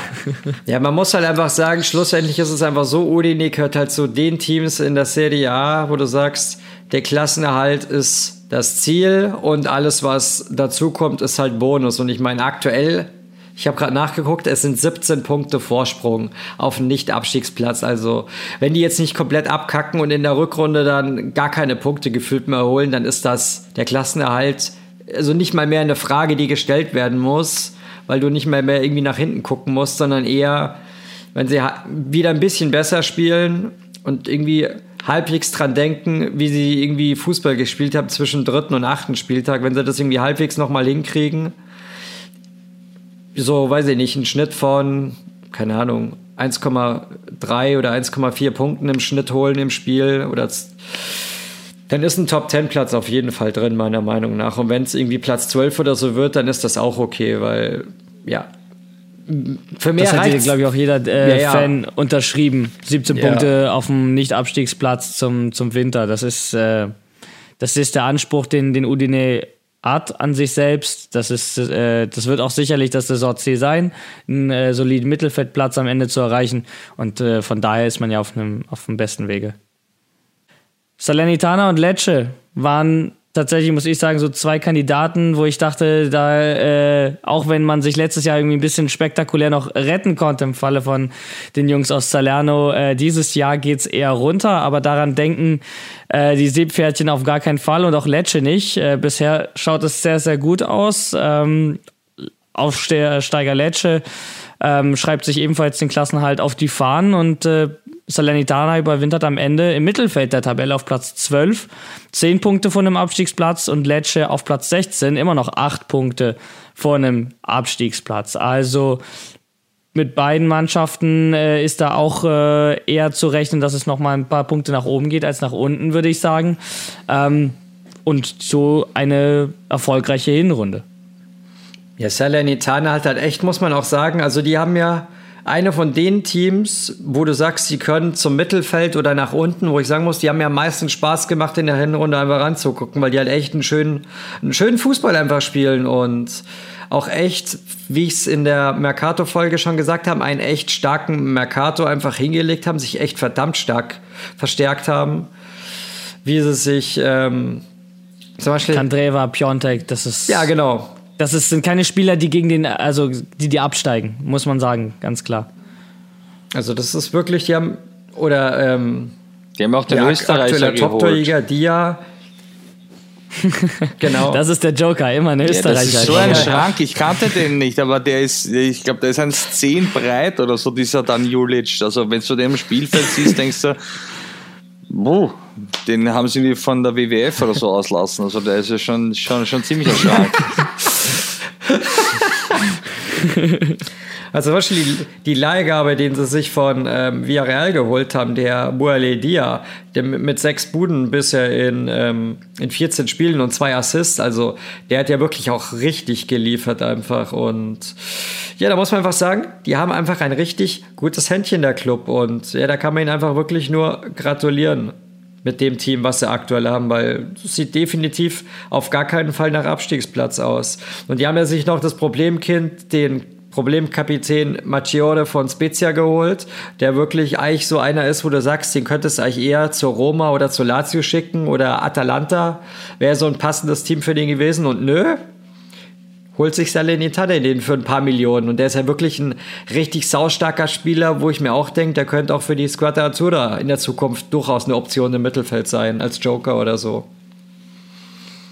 Ja, du musst ja auch sagen, man hatte jetzt ähm, drauf, also auf Franck Ribéry muss man jetzt verzichten. Der hat seine Karriere äh, beendet, weil er einfach gesagt hat, seine Verletzung ist einfach so schlimm, äh, da wird eine vernünftige Rückkehr auf den Rasen nicht mehr, nicht mehr drin sein. Ähm, und trotzdem hat diese Mannschaft sich davon relativ unbeeindruckt auf dem Rasen gezeigt. Und äh, wenn du so eine Stütze wie Franck Ribéry, der bestimmt auch neben dem Platz einfach ein extrem wichtiger Faktor für ein, wie ein Team wie Salernitana ist, mit all seiner Erfahrung, mit all seiner Klasse, ähm, wenn die das wegstecken können, dann ist da auch der, der Klassenhalt dieses Jahr locker drin. Dann sind die mental einfach gut gefestigt. Anders sieht das so ein bisschen bei Sampdoria aus. Die haben mich äh, ganz, ganz doll enttäuscht tatsächlich. Ich habe ja ähm, als Hamburger mit äh, großen Sympathien für den FC St. Pauli habe ich da natürlich auch die Connection zu Sampdoria Genua. Da ist man ja äh, eng miteinander. Äh, es wäre natürlich schade, wenn äh, die absteigen würden, die Jungs. Ähm, ja, ich weiß nicht, Max äh, und, und Björn. Ich, das Einzige, was ich mir erklären könnte, ist, dass Sampdoria den Stadtrivalen äh, so sehr vermisst und das Derby so sehr vermisst, dass sie gesagt haben, dann wollen wir jetzt auch in die Serie B, ähm, weil anders ist mir diese Hinrunde nicht zu erklären, was mit der Mannschaft passiert ist. Man muss nur aufpassen, denn äh, Genua steht momentan auf einem Aufstiegsrelegationsplatz in der Serie B. Nicht, dass man einfach nur die Plätze tauscht. Es deutet alles darauf hin, also da muss sich echt viel tun. Ich weiß auch nicht, warum sich ein Stankovic diesen Posten antut weil das ist genauso ähnlich wie wenn du Genua-Trainer wirst. Äh, du kannst nur verlieren. Du unterschreibst für die nächsten drei Monate quasi und dann sagst, okay, bitte der nächste, ich hab's verbockt. Also das, keine Ahnung, was da los ist und ob die da wieder rauskommen. Ich finde den Kader auch ziemlich bescheiden, aber Caputo eine Verschwendung für die Mannschaft, weil der könnte woanders sicherlich gut aushelfen. Aber Absolut. sonst das wird auch passieren. Ich sehe also, die auch unten. Wenn, wenn Sampdoria also, wirklich absteigen ich sollte. Ich glaube nicht, dass sie das schaffen werden. Audero im, im, im Kasten, äh, auch ein extrem starker Keeper eigentlich. Ähm, Nicola Muru hat man noch im Kader. Man hat einen Thomas Rincon, äh, du hast es ja gerade selber gesagt. Man hat Caputo, Gabbiadini, Quagliarella. Das sind Spieler, die, die normalerweise Sampdoria Minimum ins Mittelfeld schießen. Und ähm, ab Platz 10 aufwärts. Und dieses Jahr ist man einfach vorletzter Platz mit einem Punkt mehr als äh, Hellas Verona mit der roten Laterne. Ähm, sechs Punkte bei Sampdoria. Das ist, äh, ja, schwer zu erklären, was, was da äh, los ist im Verein. Und ich glaube, aus diesem Loch rauszukommen wird extrem schwierig.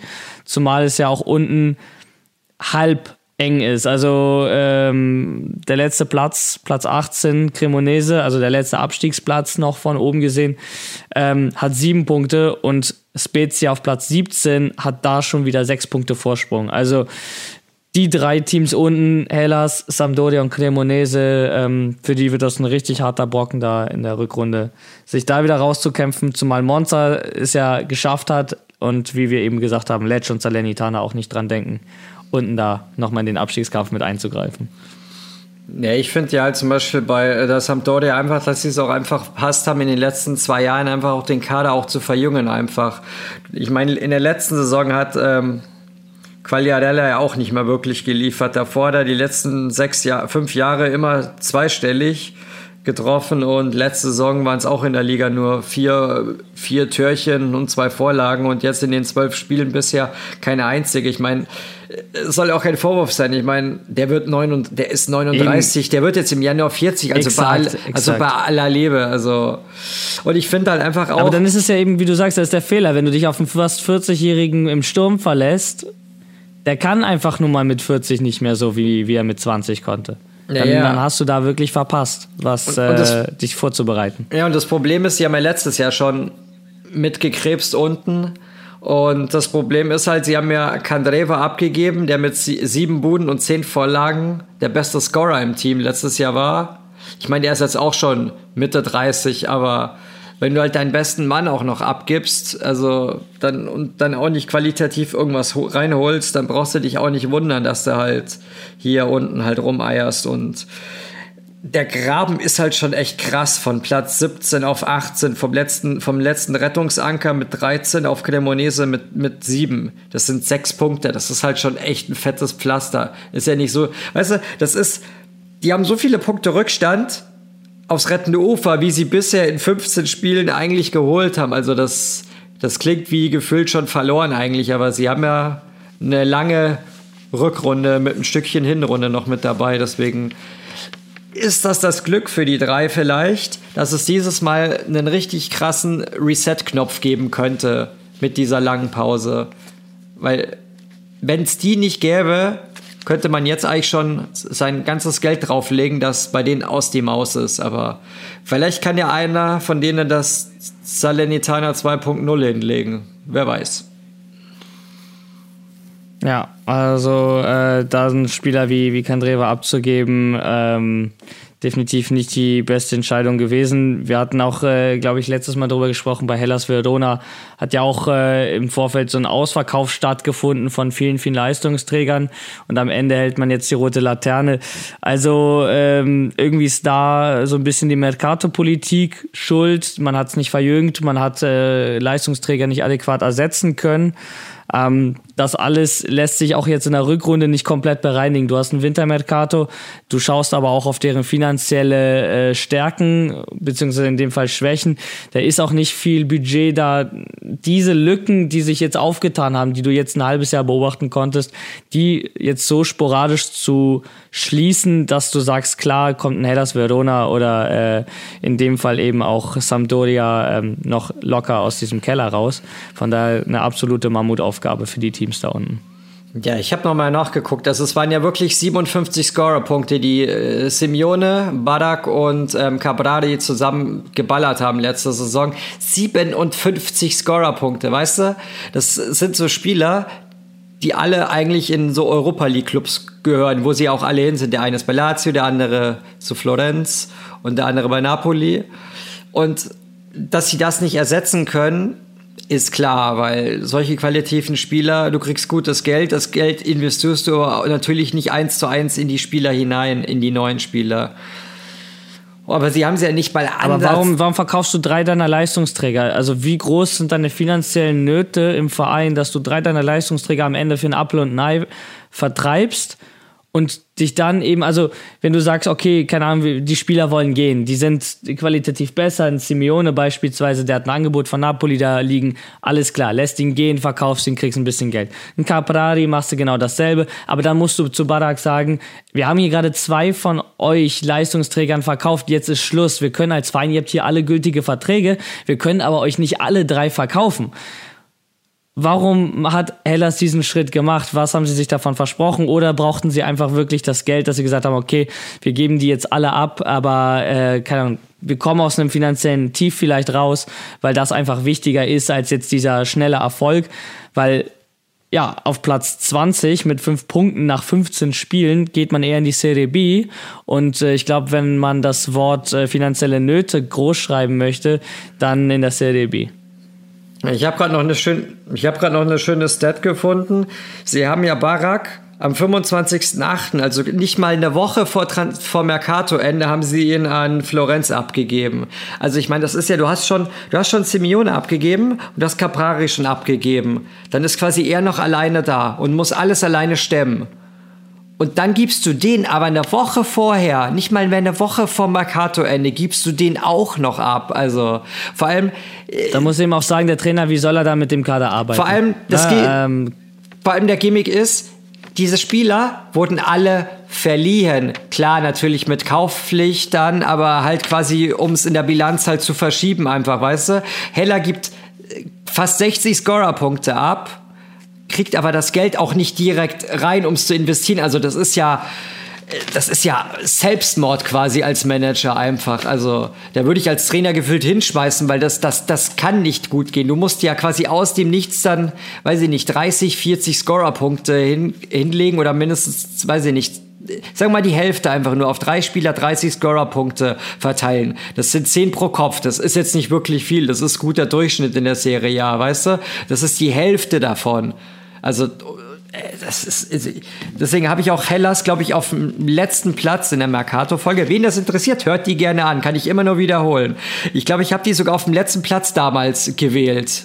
Glaube ich. Weil ich mich genauso drüber aufgeregt habe, wie ich es jetzt gerade tue. Weil das absolut ja, ich verstehe es nicht. Ich weiß nicht, wir sind ja hier nicht bei Fußballmanager, wir sind hier beim richtigen Fußball. Also, da kannst du nicht einen Computer ausschalten und nochmal neu anfangen. Da steigst du halt dann die Serie B ab, einfach, so wie es jetzt aussieht, weißt du? Also, naja. Ich glaube, äh, die Verantwortlichen von Hellas äh, könnten sich wünschen, es gäbe einen Reset-Knopf oder einen Aus-Knopf, um sich das nicht mal anzuschauen. Ähm, absolute Mammutaufgabe, vor der sie stehen. Ähm, mindestens so enttäuscht wie von Hellas und Sampdoria äh, bin ich von der Fiorentina. Äh, ganz kurz nur ein paar Worte dazu.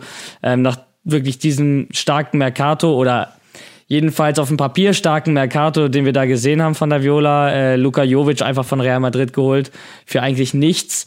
Ähm, Pierluigi Golini hat man von Tottenham äh, ausgeliehen und irgendwie hatte man da das Gefühl, ich hatte das Gefühl in der Mercato-Folge ja auch recht hoch getippt dann. Ähm, das ist eine Mannschaft, die, die wird auf einem europäischen Platz landen. Punkt Ende aus. Auf welchem letztendlich ist dann noch die Frage, aber ich habe ihn da auch schon mindestens, also auch schon die Europa League zugetraut. Das ist ja, also so vertippt habe ich mich, glaube ich, auch selten wie dort.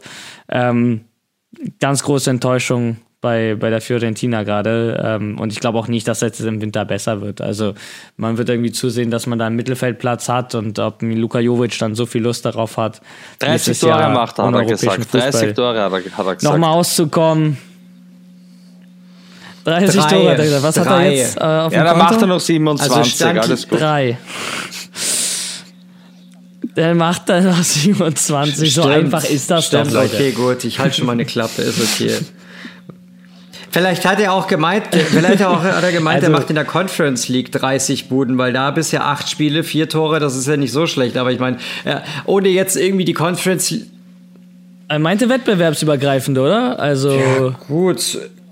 Cop, da, Coppa, ist ja, da ist ja noch was Coppa, drin. Das sind doch noch drei Wettbewerbe. Coppa Italia, Conference ja, League, Serie A. Dann sind es aber noch immer 23 Tore. Mit also, dem Leben ja, macht er also, das nicht. Schießt in jedem, schießt, Nein, natürlich nicht. Aber das, das, war doch schon, das war doch schon klar, als er das äh, vor der Saison gesagt hat. Also, das ist ja eine völlig wahnsinnige Vorstellung, wenn du, keine Ahnung, wenn du bei, selbst wenn du bei Inter oder bei Milan mit einer starken Offensive spielst, sind 30 Tore extrem schwierig. Aber tut mir leid, bei der Fiorentina, da musst du ja wirklich im Alleingang jedes Spiel entscheiden. Und die Qualität hat er ja leider nicht. Ne? Hat man ja bei Real Madrid ein bisschen gesehen, dass das einfach eine Nummer zu hoch war. Und dass auch bei der Fiorentina kein, kein Alleinentscheider sein wird. Deswegen. Komische, komische Aussage damals. Vielleicht war es auch in Absprache mit einem Wettbüro, um die Quoten ja. hochzutreiben. Ich weiß es Ich kann mich ja noch an eine, an eine große Klappe erinnern zu Beginn der Saison, als du mich gefragt hast, dass ich bei, bei Lauti und bei Big Rom tippe, was die zusammen an Scorer-Punkte liefern. Und wo ich gesagt habe, wenn alles gut geht, könnten die schon mhm. um die 60 Scorer-Punkte beide zusammen hinkriegen. Ja, Pustekuchen. Also. Wahnsinn, was hast, was hast du ja, davor ja. eigentlich zu dir genommen? Ja, konnte ja keiner wissen. Ja, ja konnte ja keiner wissen, dass, dass der hier, hier, dass der hier 60 Scorer hier auf dem Handy auf der Krankenliege hinlegt. Also eher 60. Ja, ja. Aber das muss halt immer mit einplanen. Das ist ja, ist ja leider so. Ne? Bei dem engen Spielplan sind die Verletzungen ja, einfach ja. so. Eher 60 Tage auf der Krankenliege statt 60 Scorer-Punkte. Also. Ja, gute Besserung an, an die Spieler, natürlich auch an äh, Delofeo. Wir hatten äh, ja im Vorfeld auch ein bisschen drüber gesprochen, der hatte sich ja auch böse verletzt. Ähm, ganz, ganz bitter gegen Neapel. Ähm, wird auf jeden Fall noch ein bisschen ausfallen. Der hatte ja auch direkt, ist ja direkt den Tränen ausgebrochen und wie wir auch wissen, spätestens seit Spinazzola bei der Europameisterschaft, die Spieler kennen ihren Körper einfach am besten und wenn, wenn die so auf eine Verletzung ohne Fremdeinwirkung reagieren, die wissen genau, dass da was schlimmer kaputt ist und ähm, deswegen natürlich von unserer Seite aus gute Besserung an einen der besten Freistoßschützen der CDA. Wir gehen jetzt nochmal ganz kurz in eine Pause, besprechen dann unsere Rubriken, die Frage äh, des Tages und natürlich die Tore der Woche, sowohl für den Spieltag 14 als auch für den Spieltag 15. Und äh, dann habe ich auch noch eine kleine Überraschungsfrage für euch beide. Dann hören wir uns gleich wieder. Werbung in rund 40 Folgen habt ihr mich jetzt schon sagen hören, I want to tell you about the Beatles. Ich habe euch die Geschichten zu ihren Alben und ihren Songs erzählt, euch ihre wichtigsten Wegbegleiter und Vertraute vorgestellt und natürlich die Orte, die für die Bandgeschichte eine wichtige Rolle spielten. Habt ihr die drei bisherigen Staffeln schon durchgehört? Nein? Na, worauf wartet ihr dann noch? Rein in den Podcatcher eurer Wahl und einfach mal losgehört. Und folgt gerne auch unserem Instagram-Kanal iwtty-Beatles Podcast. Werbung Ende.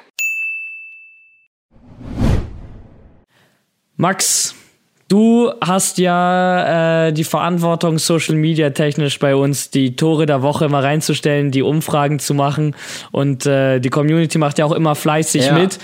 Welches Tor stellst du denn äh, diesmal zur Verfügung für den 14. Spieltag? Für den 14. Da nehme ich Jeko seinen wunderschönen Volley-Ausgleich. Der war ja wirklich, also, also den fand ich wirklich so al dente. Dass da, der, der Ball kam rein und ich dachte mir, okay, gut, ich habe mein Tor des Tages. Und ich habe ja echt in der Saison bisher selten. Das war deine Reaktion? Äh, Inter schießt ein Tor und deine Tor erste Reaktion ist, oh, das ist mein Tor des Tages? Nein. Geil, das ist mein Tor des Tages. Nein, nein. Das war dann so, ja, so einer der nächsten paar Gedanken war das so, boah, was für ein geiles Tor, boah, ey, Tor des Tages auf jeden ja. Fall. Also ich weiß nicht, da muss schon irgendwer, weiß ich nicht, hier, weiß ich nicht, so wie Podolski in Polen zuletzt von der eigenen Hälfte von links einen Ball reinsensen. Also da muss müsste schon sowas kommen müssen, aber den fand ich schon sehr edel. So viel zur viel besprochenen guten Technik von Edin Dzeko. Björn, welches Tor hat es bei dir geschafft? Und bei euch? Ähm, ich nehme den Robin Gosens und zwar nicht, weil das Tor so schön ist, sondern weil ich einfach hoffe, dass er doch irgendwie, dass ihm der Knoten platzt. Also beim Gut, da hat er eines von sechs schießen dürfen gegen Bologna. Ähm, aber einfach, weil ich hoffe, dass ihm der Knoten schon langsam platzt und dass er zu seiner alten Form zurückfindet. Und ja, wenn er, wenn er von der Bank kommt, kann er schon mal auch, auch ein Tor machen, sagen wir es so.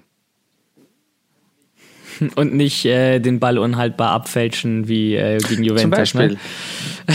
Ne? Nö, er kann, ihn, nö, er kann äh, ihn dann so schön reinhauen wie gegen Barcelona, mein Lieber. Oder so. Haben wir also ja beide Fernsehen gesehen. Jeweils mit Intertoren. Ja, ja.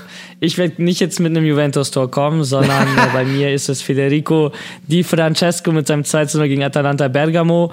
Ähm, aus zwei Gründen. Einmal, wie, wie, wie Lecce sich da den Ball erobert, äh, wie sie umschalten, wie er am Keeper vorbeigeht äh, und dann eben vollendet. Äh, fantastisch. Und natürlich, dass am Ende auch einfach dieser überraschende 2 zu 1 Sieg gegen Atalanta für die Süditaliener äh, gestanden hat, der im Abstiegskampf einfach brutal wichtig ist.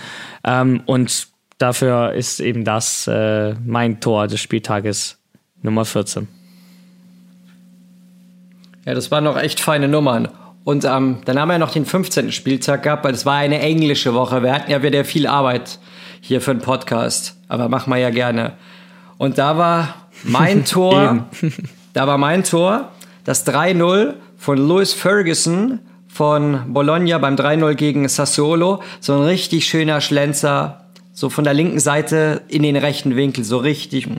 Und ich habe ja auch damals in der Mercato-Folge Bologna dafür gelohnt, äh, belobt, dass sie ähm, Lewis Ferguson geholt haben von Aberdeen, weil der quasi eigentlich so der beste Spieler in der schottischen Liga ist, wenn der nicht jetzt gerade bei Celtic oder bei den Rangers spielt. Und da hat Bologna meiner Meinung nach echt einen guten Cup gemacht und der hat sich jetzt auch wirklich an die Serie A gewöhnt und akklimatisiert und macht da halt echt bringt echt gute Leistungen und von dem kann man echt noch viel erwarten. Und hat er mit einem geilen Tor gezeigt, auf jeden Fall.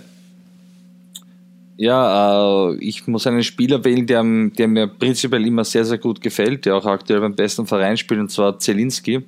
Äh, ist meiner Meinung nach einer der komplettesten Mittelfeldspieler generell äh, in der Liga, weil ich finde den defensiv, also ich finde den, ich finde den auf, im Mittelfeld einfach überall stark und ist auch immer für ein Tor gut, weil er einfach einen unglaublichen Schuss hat und auch eine, ja, eine gewisse Ruhe am Ball und auch vorm Tor und das Tor in der 15. Runde, wo er noch kurz draufsteigt und dann einmal den Ball schön, schön in, in, die Ecke schlänzt, das kann man sich schon anschauen, ja. Da gehe ich äh, komplett mit. Äh, Piotr Zielinski eben ähm, beim 2 zu 0 gegen, also mit dem 2 zu 0 gegen Udine. Ähm, absolut schöner, schöner Schlenzer, ist ja auch sein Ex-Verein. Ähm, in, in dem Fall ist das ja immer noch so eine kleine pikante Note. Äh, aber ja, gehe ich komplett mit. Piotr Zielinski auch bei mir. Der Torschütze mit, dem, mit der geilsten Bude zum 15. Spieltag. Max, die Frage der Woche, ich glaube, die hast du ähm, dir ausgedacht. Äh, für die, die es nicht äh, wissen, wir nehmen die Folge ja zum zweiten Mal auf. Du hattest eine sehr schöne Frage beim, bei der letzten Runde gemacht, die ja jetzt nicht ausgestrahlt werden kann. Ähm, da hattest du mich gefragt, glaube ich, welcher Spieler in der Serie A die meisten roten Karten bekommen hat. Äh, Antwort war Montero äh, von Juventus. Ich bin gespannt, was du, was du jetzt für uns beide hast, wo wir uns schön das Hirn zermartern dürfen. Ausnahmsweise, ich habe ja sonst immer, ich bin ja so, ich bin ja unser Statistikliebhaber bei uns und dann schmeiße ich mal mit, mit Zahlen um mich.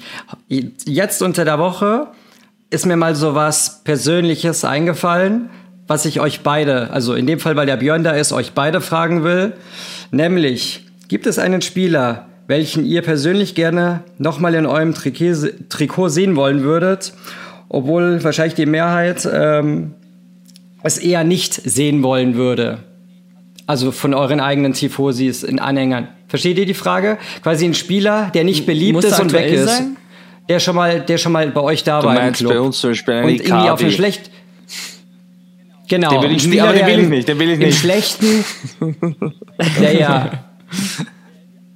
Ja, ich auch nicht. Also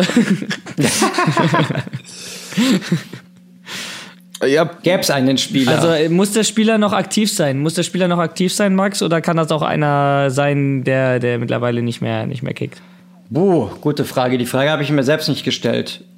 Äh, ich habe mir Okay, eigentlich, ich hab, ich, machen. Ich, habe mir eigentlich gedacht, einer, der noch aktiv ist, der nicht mehr bei, der, bei eurem, Okay. bei uns, bei im Fall unserem oder deinem Club spielt, eher im Schlechten gegangen, also sagen wir so, der bei den Fans unbeliebt ist und ihn eher nicht haben wollen, aber ihr ihn wollen würdet. Gäbe es da einen Spieler? Du kannst auch Nein sagen, wenn dir keiner Also einfällt. es, es gibt einen Spieler, ich würde aber nicht sagen, dass sozusagen den die Fans nicht haben wollen, weil das Lager ist gespalten in Befürworter und Leute, die gesagt haben, endlich ist er weg.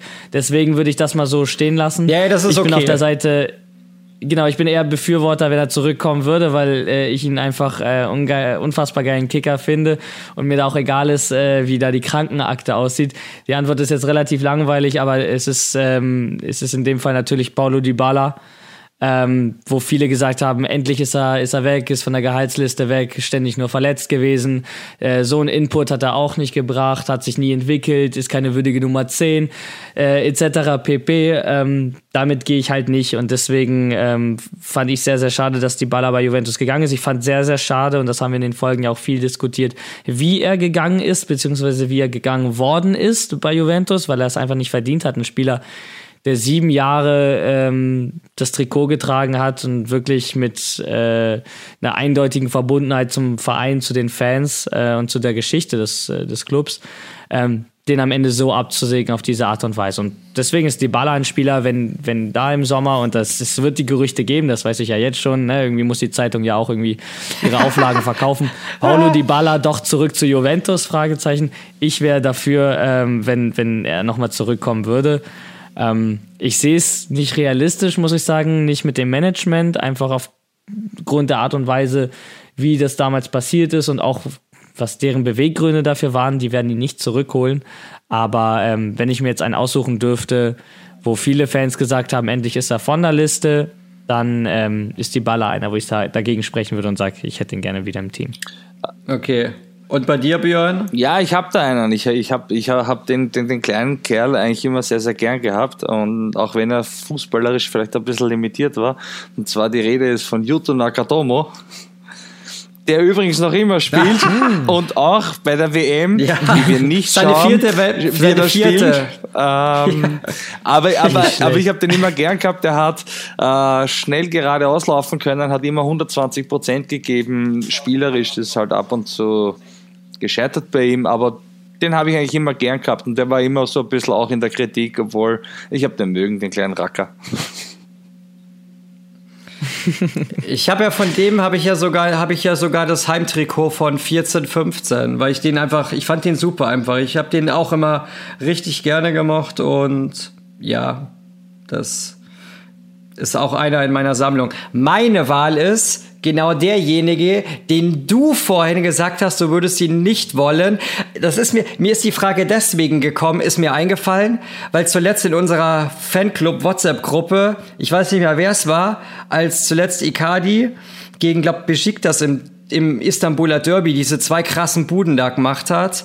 Und irgendwie habe ich mir da zuletzt, habe ich mir dann ist mir dann wieder eingefallen, ist mir da irgendwie eingefallen, dass ich dem schon ewig nicht mehr folge. Ja, ich habe ihm dann wieder mal wieder gefolgt. Das ist immer so ein Zwiespalt. Mal entfolge ich ihm, dann folge ich ihm wieder nicht. Und dann habe ich ihm wieder gefolgt und dann habe ich mir die letzten Tore irgendwie so angeguckt und irgendwie kam dann so dieses Feeling von früher wieder hoch. Ich meine, jeder weiß es, also vor allem im eigenen Lager bei uns, jeder weiß es, wie es auseinandergegangen ist aber dann, als ich diese zwei Tore gesehen habe, das hat mich irgendwie so getriggert, dass so dieses Gefühl hochkam, als bei uns alles Mitte der 2000er scheiße war, aber er der absolute Angelhaken, der absolute, die, die absolute Stütze bei uns war, das absolute Aushängeschild, der, der den Club quasi am Leben gehalten hat, dass man überhaupt irgendwie im Mittelfeld oder so irgendwo da gelandet ist oder in Europa League.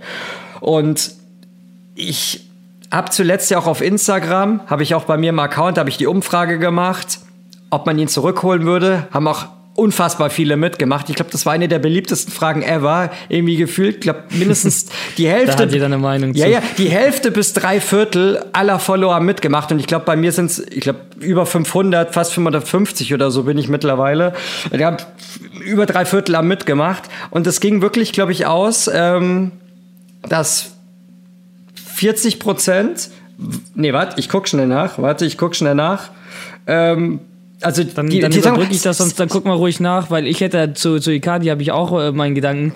Äh, du erzählst das so ein bisschen wie so eine, ja, wie so eine verflossene Liebe, Richtig. wie so eine, eine, eine, Ex, wo du, wo du sagst, ja, jetzt hat sich irgendwas getriggert und jetzt bist du wieder so, ah, jetzt, jetzt willst du ihn doch irgendwie wieder da haben und so. Das ist immer eine ganz gefährliche Sache, Max. Ähm, ja. Weil du musst auch dran denken, es gab Gründe, warum Icardi gegangen ist von, von Inter, wie Icardi am Ende in, in ja, ja was der für eine Beziehung zu, zu euch Fans hatte, zu den Ultras hatte. Ähm, das ist ja nichts, was gut laufen würde, wenn er wiederkäme. Also was er in seinem Buch geschrieben hat, was die Ultras ihm wiederum angedroht haben, das, das ist, ja, ja. Tischtuch ist zerschnitten. Also da, ja, das würde ja nie, nie wieder funktionieren. Und die Frage ist, möchtest du Icardi oder ähm, wieder haben, wenn das bedeutet, dass eine Wandanara auch wieder zurückkommt? Also mehr Kopfschmerz geht doch nicht. oder ist das der Grund, warum du ihn überhaupt wieder haben möchtest? nee, also 41, ich habe es jetzt vor mir, 41 Prozent sind sie, waren sich unsicher und ähm, 35 Prozent war dann die Option, ob ich noch ganz sauber bin, dass ich ihn zurück will.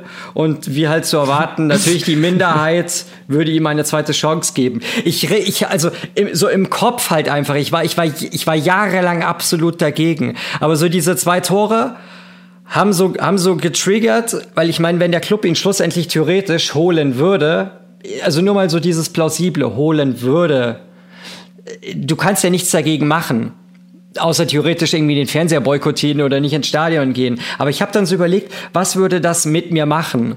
Und das es wäre irgendwie so so komisch einfach so so so dieses leicht verflossene Gefühl auf der anderen Seite weißt du alles mit dem Buch und so ähm, ja, das ist eine emotionale Entscheidung bei dir, gar keine rationale. Ja, also, ja, das ist absolut. Du, du, guckst ja durch die rosa-rote Rückblickbrille so ein bisschen durch, genau. genau. Perfekt. Es ist ja wirklich so, du, du siehst nur die schönen Momente, du siehst deine Tore, du siehst deine spielerische Leistung. Aber wie in, wie in jeder verflossenen Beziehung, Max, es gab Gründe, Und warum das nicht Die türkische Liga ist so schlecht. Also, die ja, ist richtig, also die ist schon ziemlich mies. Ja, ja, aber ohne. Oh, jetzt haben wir ein paar Follower vielleicht gegen uns aufgebracht, aber ja, ja aber natürlich ist es qualitativ, sein, kannst du es nicht mit der CDA vergleichen. Ja, absolut.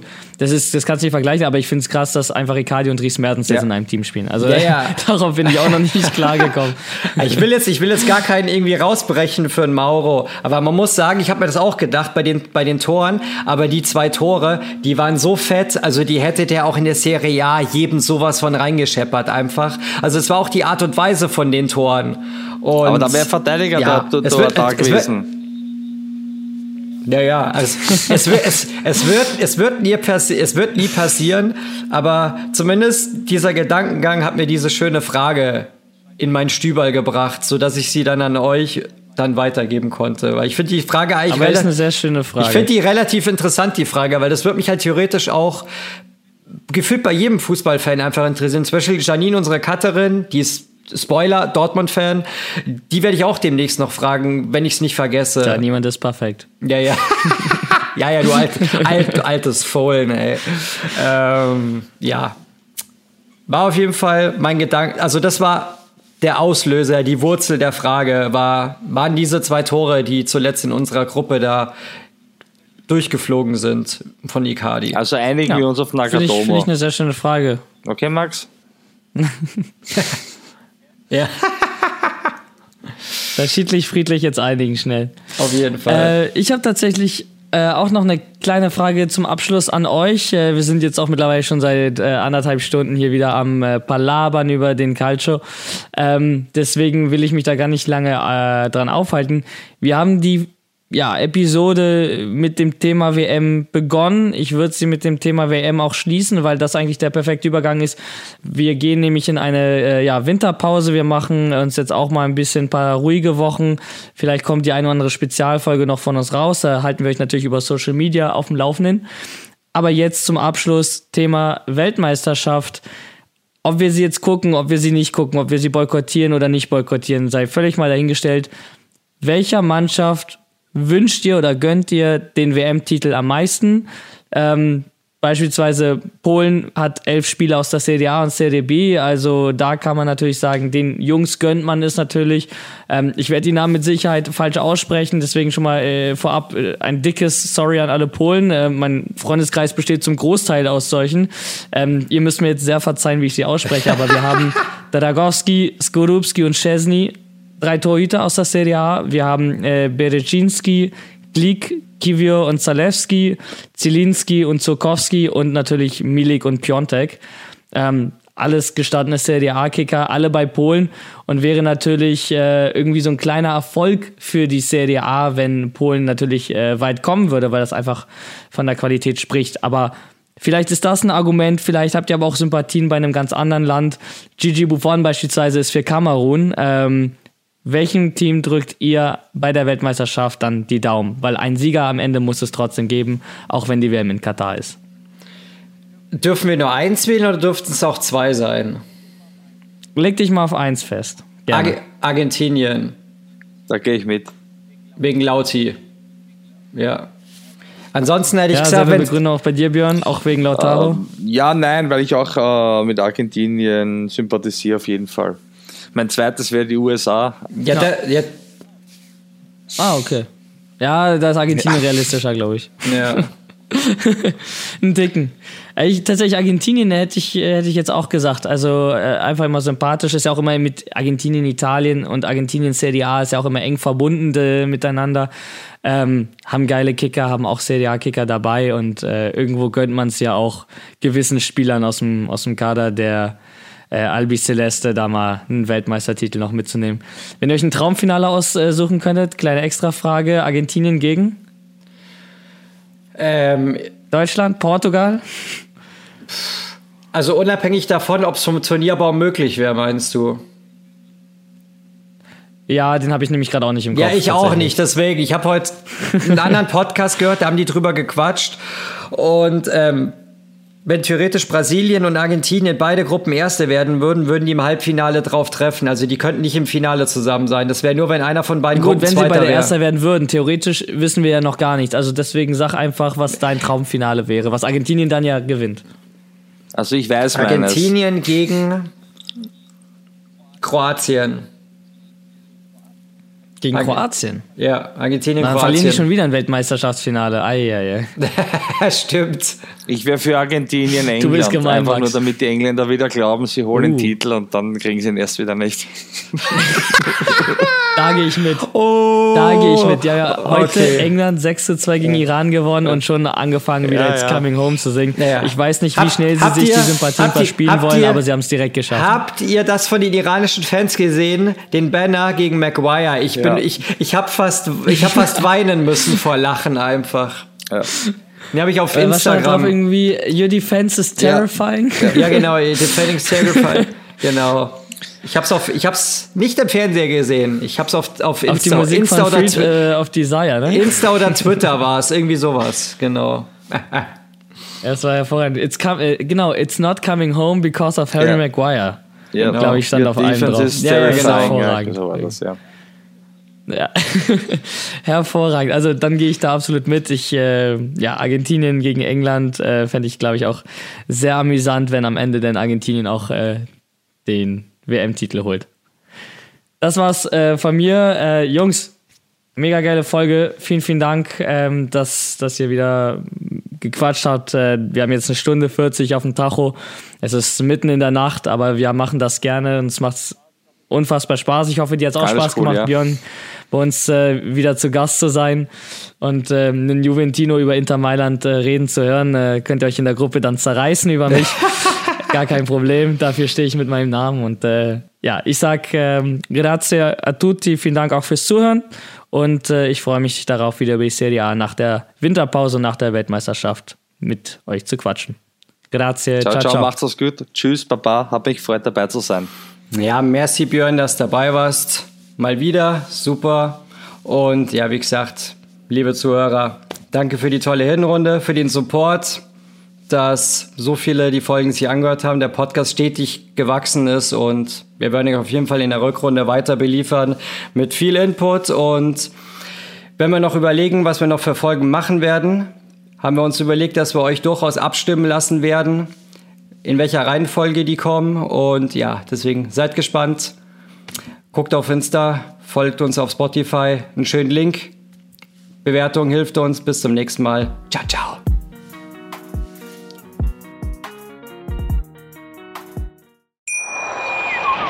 Wie baut man eine harmonische Beziehung zu seinem Hund auf? Puh, gar nicht so leicht. Und deshalb frage ich nach, wie es anderen Hundeeltern gelingt, beziehungsweise wie die daran arbeiten.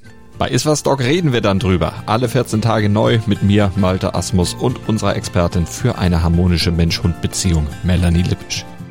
Iswas Dog mit Malte Asmus. Überall, wo es Podcasts gibt.